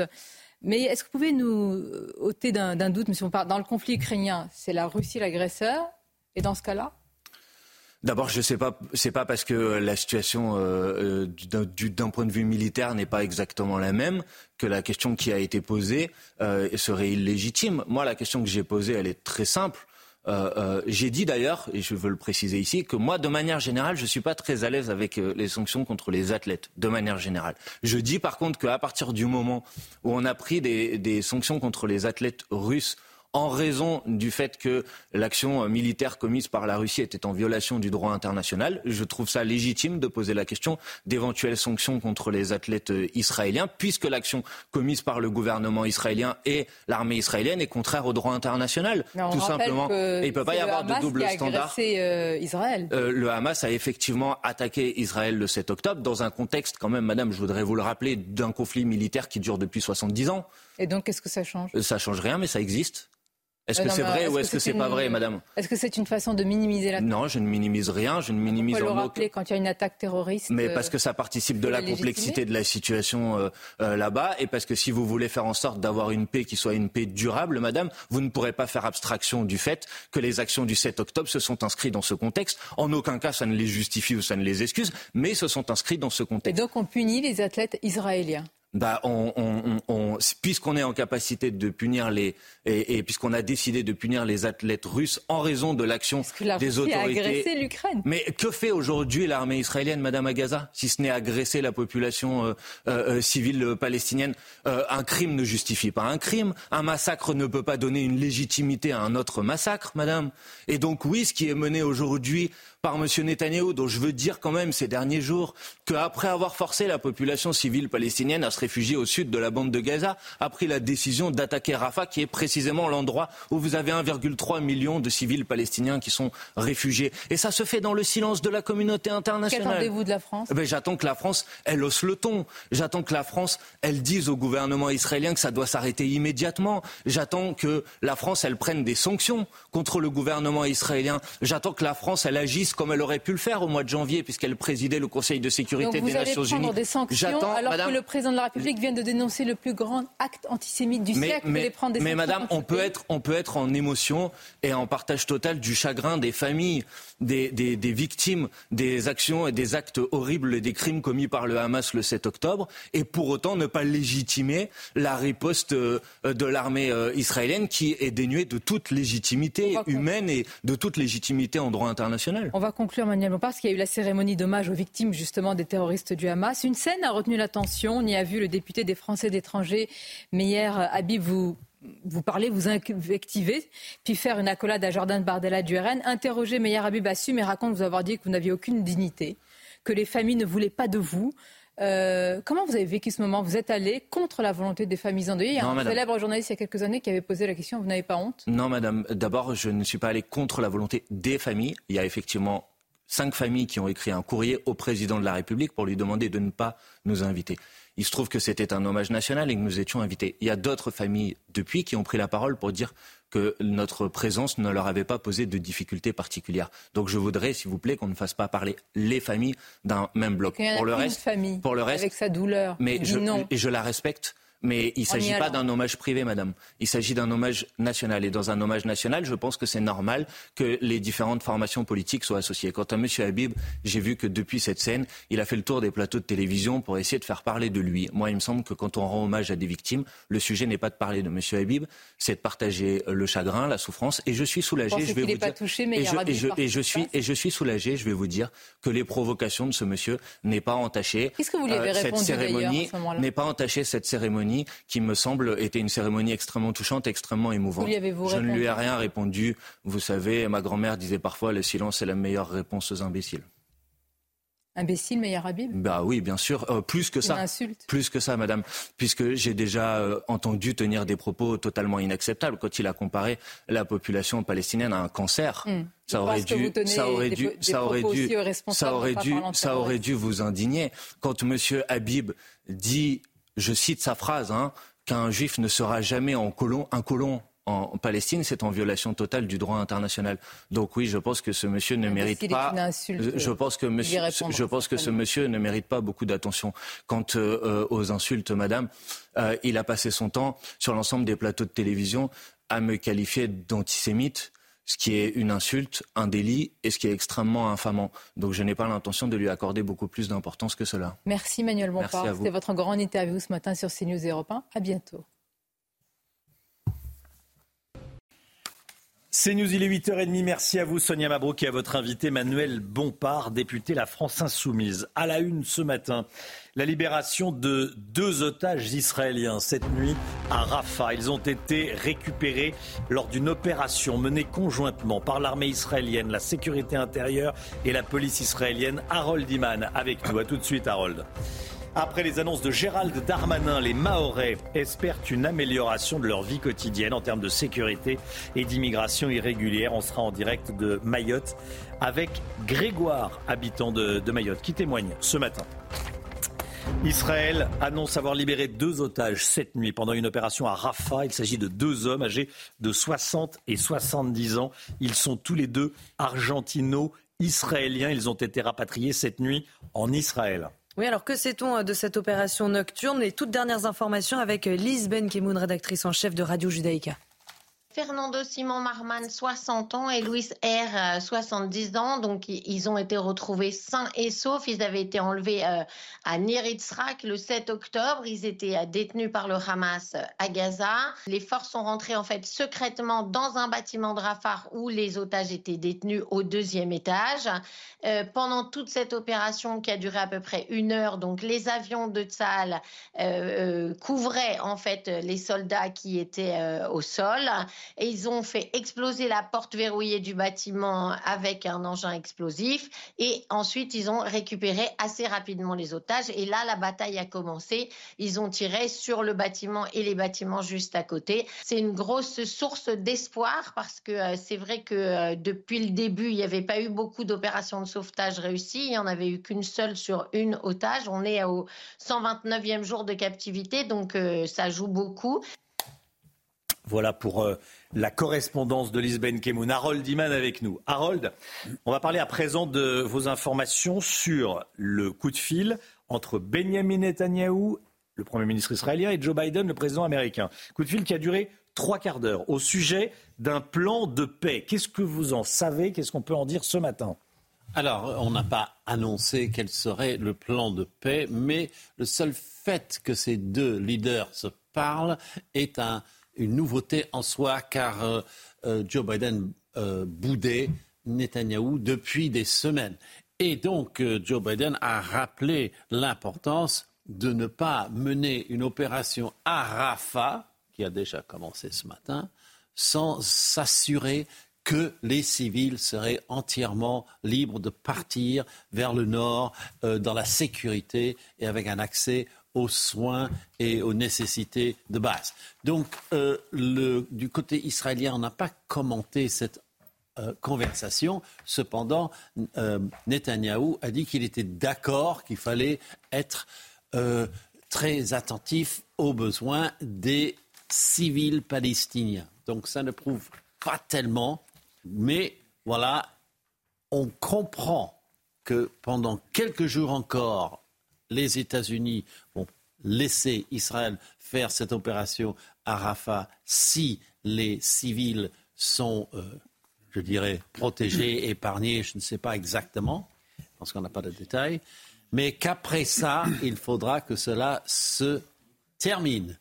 Et cela tombe assez bien avec les plans israéliens, puisque après la bataille de Gaza, Israël se braque pour la bataille qu'elle espère ne pas mener avec le Hezbollah au nord, au Liban. Merci beaucoup, Harold Iman. Mayotte, Mayotte toujours paralysée ce matin, malgré les annonces du, euh, ministre de l'Intérieur qui s'est rendu sur place hier. Les blocages sont toujours là. Gérald Darmanin veut supprimer le droit du sol à Mayotte pour lutter contre la crise migratoire. On est en direct avec Grégoire, habitant de Mayotte. Merci beaucoup Grégoire de, témoigner. On était ensemble euh, vendredi matin. On a commencé à en parler vendredi matin de, Mayotte euh, sur, sur CNews. Et quelques heures plus tard, je ne sais pas s'il y a un lien direct, mais en tout cas, quelques heures plus tard, le, ministre de l'Intérieur a annoncé qu'il y allait. Bon, euh, je voulais vous entendre évidemment sur ce qui a été annoncé. Est-ce que selon vous, si la procédure va jusqu'au bout, parce que c'est pour l'instant c'est qu'une annonce, hein, on, c'est pas encore fait. Mais si la procédure, la procédure, d'abolition du, du droit du sol à Mayotte allait jusqu'au bout, est-ce que ce serait suffisant pour réduire l'attractivité de l'île auprès des, Comoriens et plus globalement des, euh, de, certains pays d'Afrique, certains habitants de pays d'Afrique? Bonjour à tous. Bon, bah déjà, c'est vrai que finalement, depuis vendredi, les choses ont un petit peu bougé. Ah oui. Alors, comme vous dites, c'est une relation de cause à effet avec euh, votre intervention parlant de l'île ou quoi que ce soit. On ose espérer que ce soit le cas. Euh, maintenant, disons, on va pas faire la fine bouche. ils sont venus. Les forces vives attendaient un, un interlocuteur du gouvernement depuis pas mal de temps déjà. Euh, Monsieur Darmanin, Madame Guévenoux sont venus ici sur place, ils ont eu euh, des entretiens avec les élus, locaux. Manifestement, ça a débouché sur quelque chose qui semble plaire aux élus locaux dans un premier temps, mais ils attendent de toute manière que tout soit notifié par écrit avant de débloquer la situation ici. Maintenant, comme vous disiez, rendre l'attractivité de l'île un peu moins importante, euh, bah, après, on verra sur le long terme. On verra hmm. sur le long terme. Il euh, n'y euh, aura pas d'effet immédiat de toute manière, je pense. Pour l'instant, vous allez, les barrages vont être, vont être levés ou c'est toujours la même situation ce matin, là, en ce lundi matin? Alors, pour, aujourd'hui, c'est encore levé, c'est encore bouché, tout est, bloqué. Euh, Monsieur Darmanin avait promis qu'il notifierait tous les accords par écrit dès son retour à Paris. Donc, est-ce que ça sera fait aujourd'hui ou demain? En tout cas, sur ce qu'il en ressort ici euh, sur Mayotte, il parle de lever les barrages à partir de mercredi, à condition que cette notification par écrit arrive dans les bureaux des élus. Alors, il y, a énormément de sujets. Il y a le sujet de l'insécurité. Ça, on en a énormément mm. parlé. L'espèce de, de, couvre-feu des qui ne dit pas son, nom, mais c'est ça, puisque tous les Mahorais s'enferment à 17 heures pour rester chez eux, parce que euh, il, risque de se faire agresser, voler, euh, s'ils sortent au-delà de 17h, 17h30. Ça, c'est une première chose. Euh, mais je voulais qu'on parle également, de, il y a énormément de, conséquences au, chaos sur l'île, notamment en termes de niveau scolaire. Déjà, les, Maorais ont plus, les jeunes Maorais ont plus classe depuis trois semaines. Ils vont plus à l'école depuis trois semaines. Oui, en fait, il y a énormément de choses, hormis l'école, énormément de choses sont bloquées, euh, étant donné que les bars, les navettes qui vont de grande terre à petite terre ne circulent plus. C'est-à-dire que maintenant, dans les rues, ce sont des amas de poubelles partout. Je suis sorti encore ce matin, c'est réellement la commune qui est passée avec des tractopelles pour enlever la grosse majorité des poubelles parce qu'on peut plus passer. Il n'y a, a, plus de place nulle part. Donc, euh, il y a ça. Euh, ensuite, les magasins qui ne sont plus ravitaillés. vous voulez trouver quelque chose, ne serait-ce que même les sacs de riz et compagnie, tous les, les rayons sont vides. Euh, bon, il y a les, les, les, les, camions ne passent pas non plus. Donc en fait, et euh, en plus de ça, la crise de l'eau qui n'est toujours pas euh, réglée non plus, ça va de mieux en mieux quand même. On avait de l'eau tous les quatre jours avant, maintenant on en a tous les deux jours. Donc tout ça mis bout à bout, c'est vrai que ça fait beaucoup. J'ai une question qui va peut-être vous paraître étonnante, mais qu'est-ce qui fait que les, les Mahorais restent sur l'île de Mayotte alors que la situation est extrêmement compliquée? Pourquoi bah, vous n'allez pas en métropole? bah, euh, oui, je pourrais. Maintenant, c'est vrai que les, les Maoris sont très attachés à leur île. Euh, vous savez, c'est c'est comme toutes ces régions de métropole où il y a une identité forte, les Maoris sont hmm. très attachés à leur île. Donc en fait, finalement, ils espèrent débloquer cette situation et que cette île redevienne un endroit agréable à vivre. Comme je l'ai déjà dit précédemment, c'est une île magnifique, un des plus beaux lagons du monde. Euh, ce serait vraiment bien que ce soit une île qui devienne vraiment sereine et qui attire également le touriste aussi, parce que finalement, euh, si vous ne connaissez personne à Mayotte, vous n'y venez pas à Mayotte. Bah oui, c'est ça qui est d'autant plus dommage, c'est que c'est magnifique, il y a tout pour que ça se développe, mais, euh, mais là, c'est évidemment impossible, impossible, impossible. Merci beaucoup, Grégoire. C'est ça. Je vous en prie. Merci d'avoir témoigné. Bon courage à vous. Merci, euh, merci d'être, euh, d'avoir été avec nous. Mayotte souffre depuis des années. C'est pas nouveau, Chana. Hein. oui, et c'est notamment le département le plus pauvre de France. Alors, on va faire un point complet sur la situation à Mayotte avec Augustin Donadieu et Viviane Hervier. Située dans l'océan Indien à une dizaine d'heures de vol de Paris, Mayotte fait partie de l'archipel des Comores. En 1974 et 1976, les Mahorais se prononcent par deux référendums pour le maintien dans la communauté française. D'une superficie de 375 km, c'est le plus petit département d'outre-mer, mais aussi le plus densément peuplé, avec une population de 310 000 habitants, un chiffre qui serait fortement sous-estimé. C'est aussi le département français le plus pauvre. 42% de la population y vit avec moins de 160 euros par mois. Pourtant, Mayotte fait figure de territoire riche face à ses voisins immédiats, les Comores et Madagascar, parmi les pays les plus pauvres de la planète. Une attractivité qui explique l'arrivée massive d'immigrants clandestins. Ils représentent plus de 48% de la population du département, ce qui fait que la moitié de la population de Mayotte ne possède pas la nationalité française. 75% des maires sont de nationalité étrangère. En 2018, la loi a été durcie. Désormais, pour qu'un enfant né sur l'île devienne français, l'un de ses parents doit avoir été présent de manière régulière sur le territoire depuis au moins trois mois, ce qui n'est le cas nulle part ailleurs en France. Alors cette question que je vous pose depuis le début de la matinale, est-ce qu'il faut abolir le droit du sol partout en France, pas uniquement à Mayotte? Vous avez flashé le QR code, vous avez enregistré votre vidéo et voici vos réponses.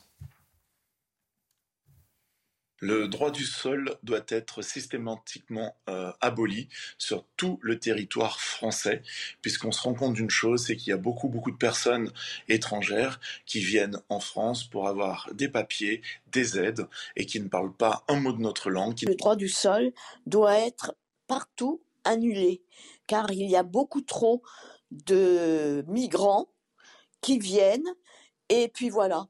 Donc par rapport à ça, je suis pour empêcher le droit du sol à n'importe qui. Il faut être français et français. Le droit du sol, bien sûr, il faut l'enlever. Il faut faire comme en Suisse.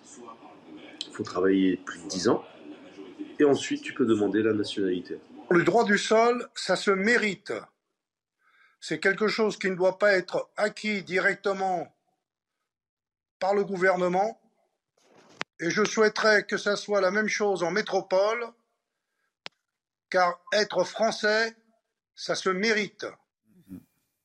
Florian Tardif, on n'y est pas hein, à l'abolition du droit du sol à, Mayotte. C'est pour l'instant c'est euh, un projet sur la table. Ça oui, pourrait aller projet. vite. C'est un projet, ça pourrait hmm. aller vite compte tenu de la situation euh, sur place et de la promesse de Gérald Darmanin. On ne peut pas promettre quelque chose.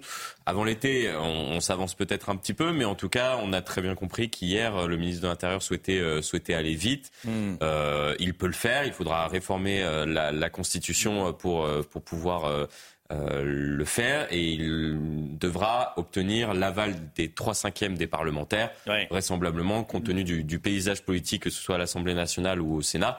Il y a une possibilité, sauf, et on, en parlait tout à l'heure, si la droite ou le Rassemblement national s'opposent tout simplement pour pouvoir proposer non pas le droit du sol, la suppression à Mayotte, mais sur l'ensemble du territoire national. Enfin, le débat risque de se porter euh, plutôt sur, euh, sur ce sujet-là dans les tout prochains jours. Florian Tardif. Merci Florian. La santé tout de suite avec le docteur Brigitte Millot. Votre programme avec mesjambes.com, la référence des bas de contention avec des centaines de modèles sur Internet. mes-jambes.com. Bonjour Brigitte. Bonjour. C'est aujourd'hui la journée internationale de l'épilepsie et vous nous dites qu'on devrait plutôt parler de la journée des épilepsies car il n'y a pas une épilepsie qui ressemble à une autre. Mais pour commencer, un rappel sur l'épilepsie. Je rappelle que le, violet est la couleur de l'épilepsie. Alors expliquez-nous pourquoi, pourquoi vous dites. Ah bah pourquoi? Parce qu'il faut, bien choisir une couleur. il n'en reste plus beaucoup. Hein. Il y en a beaucoup. Octobre rose, euh, le mois de mars bleu, le. Ah oui d'accord. Oui, c'est un marketing. ça rien de médical. Ok. D'accord. Euh, je rappelle que l'épilepsie c'est la deuxième maladie neurologique la plus fréquente après la migraine. Hmm. Ça touche tout de même 650 000 euh, personnes en France. Alors, euh, vous le disiez, on devrait parler de différentes formes d'épilepsie. On va rappeler tout de même comment fonctionne notre cerveau.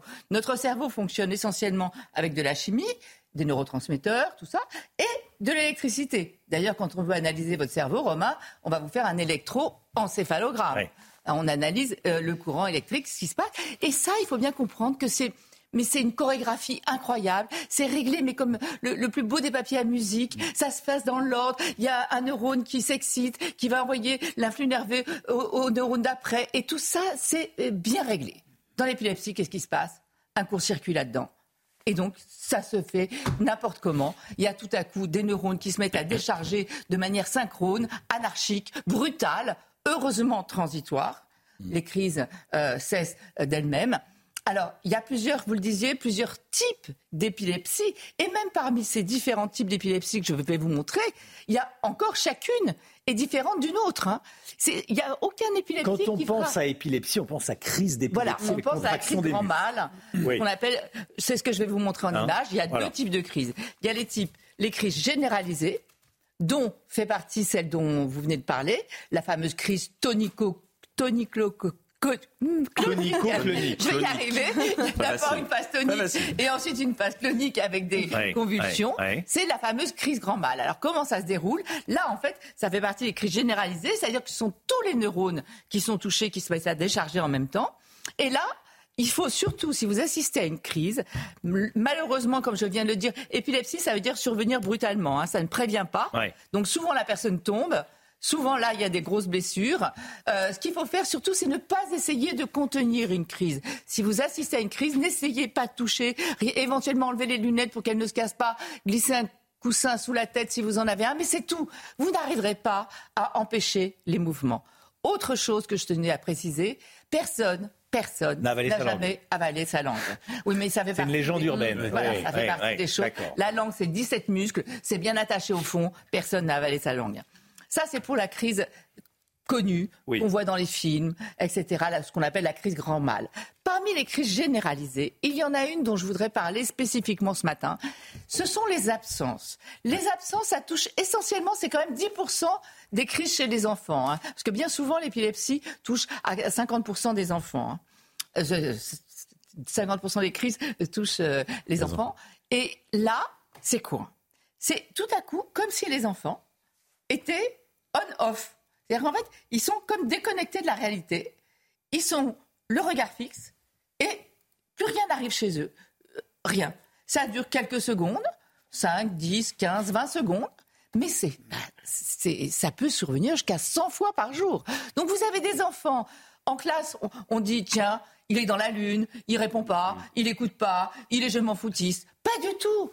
Ça peut simplement être, enfin simplement, ça peut être, et il faudrait hmm. sensibiliser les professeurs des écoles, les instituteurs, ça arrive souvent vers 5, 5 ans à peu près, donc il faudrait sensibiliser tout le monde, et les parents bien sûr, à ça.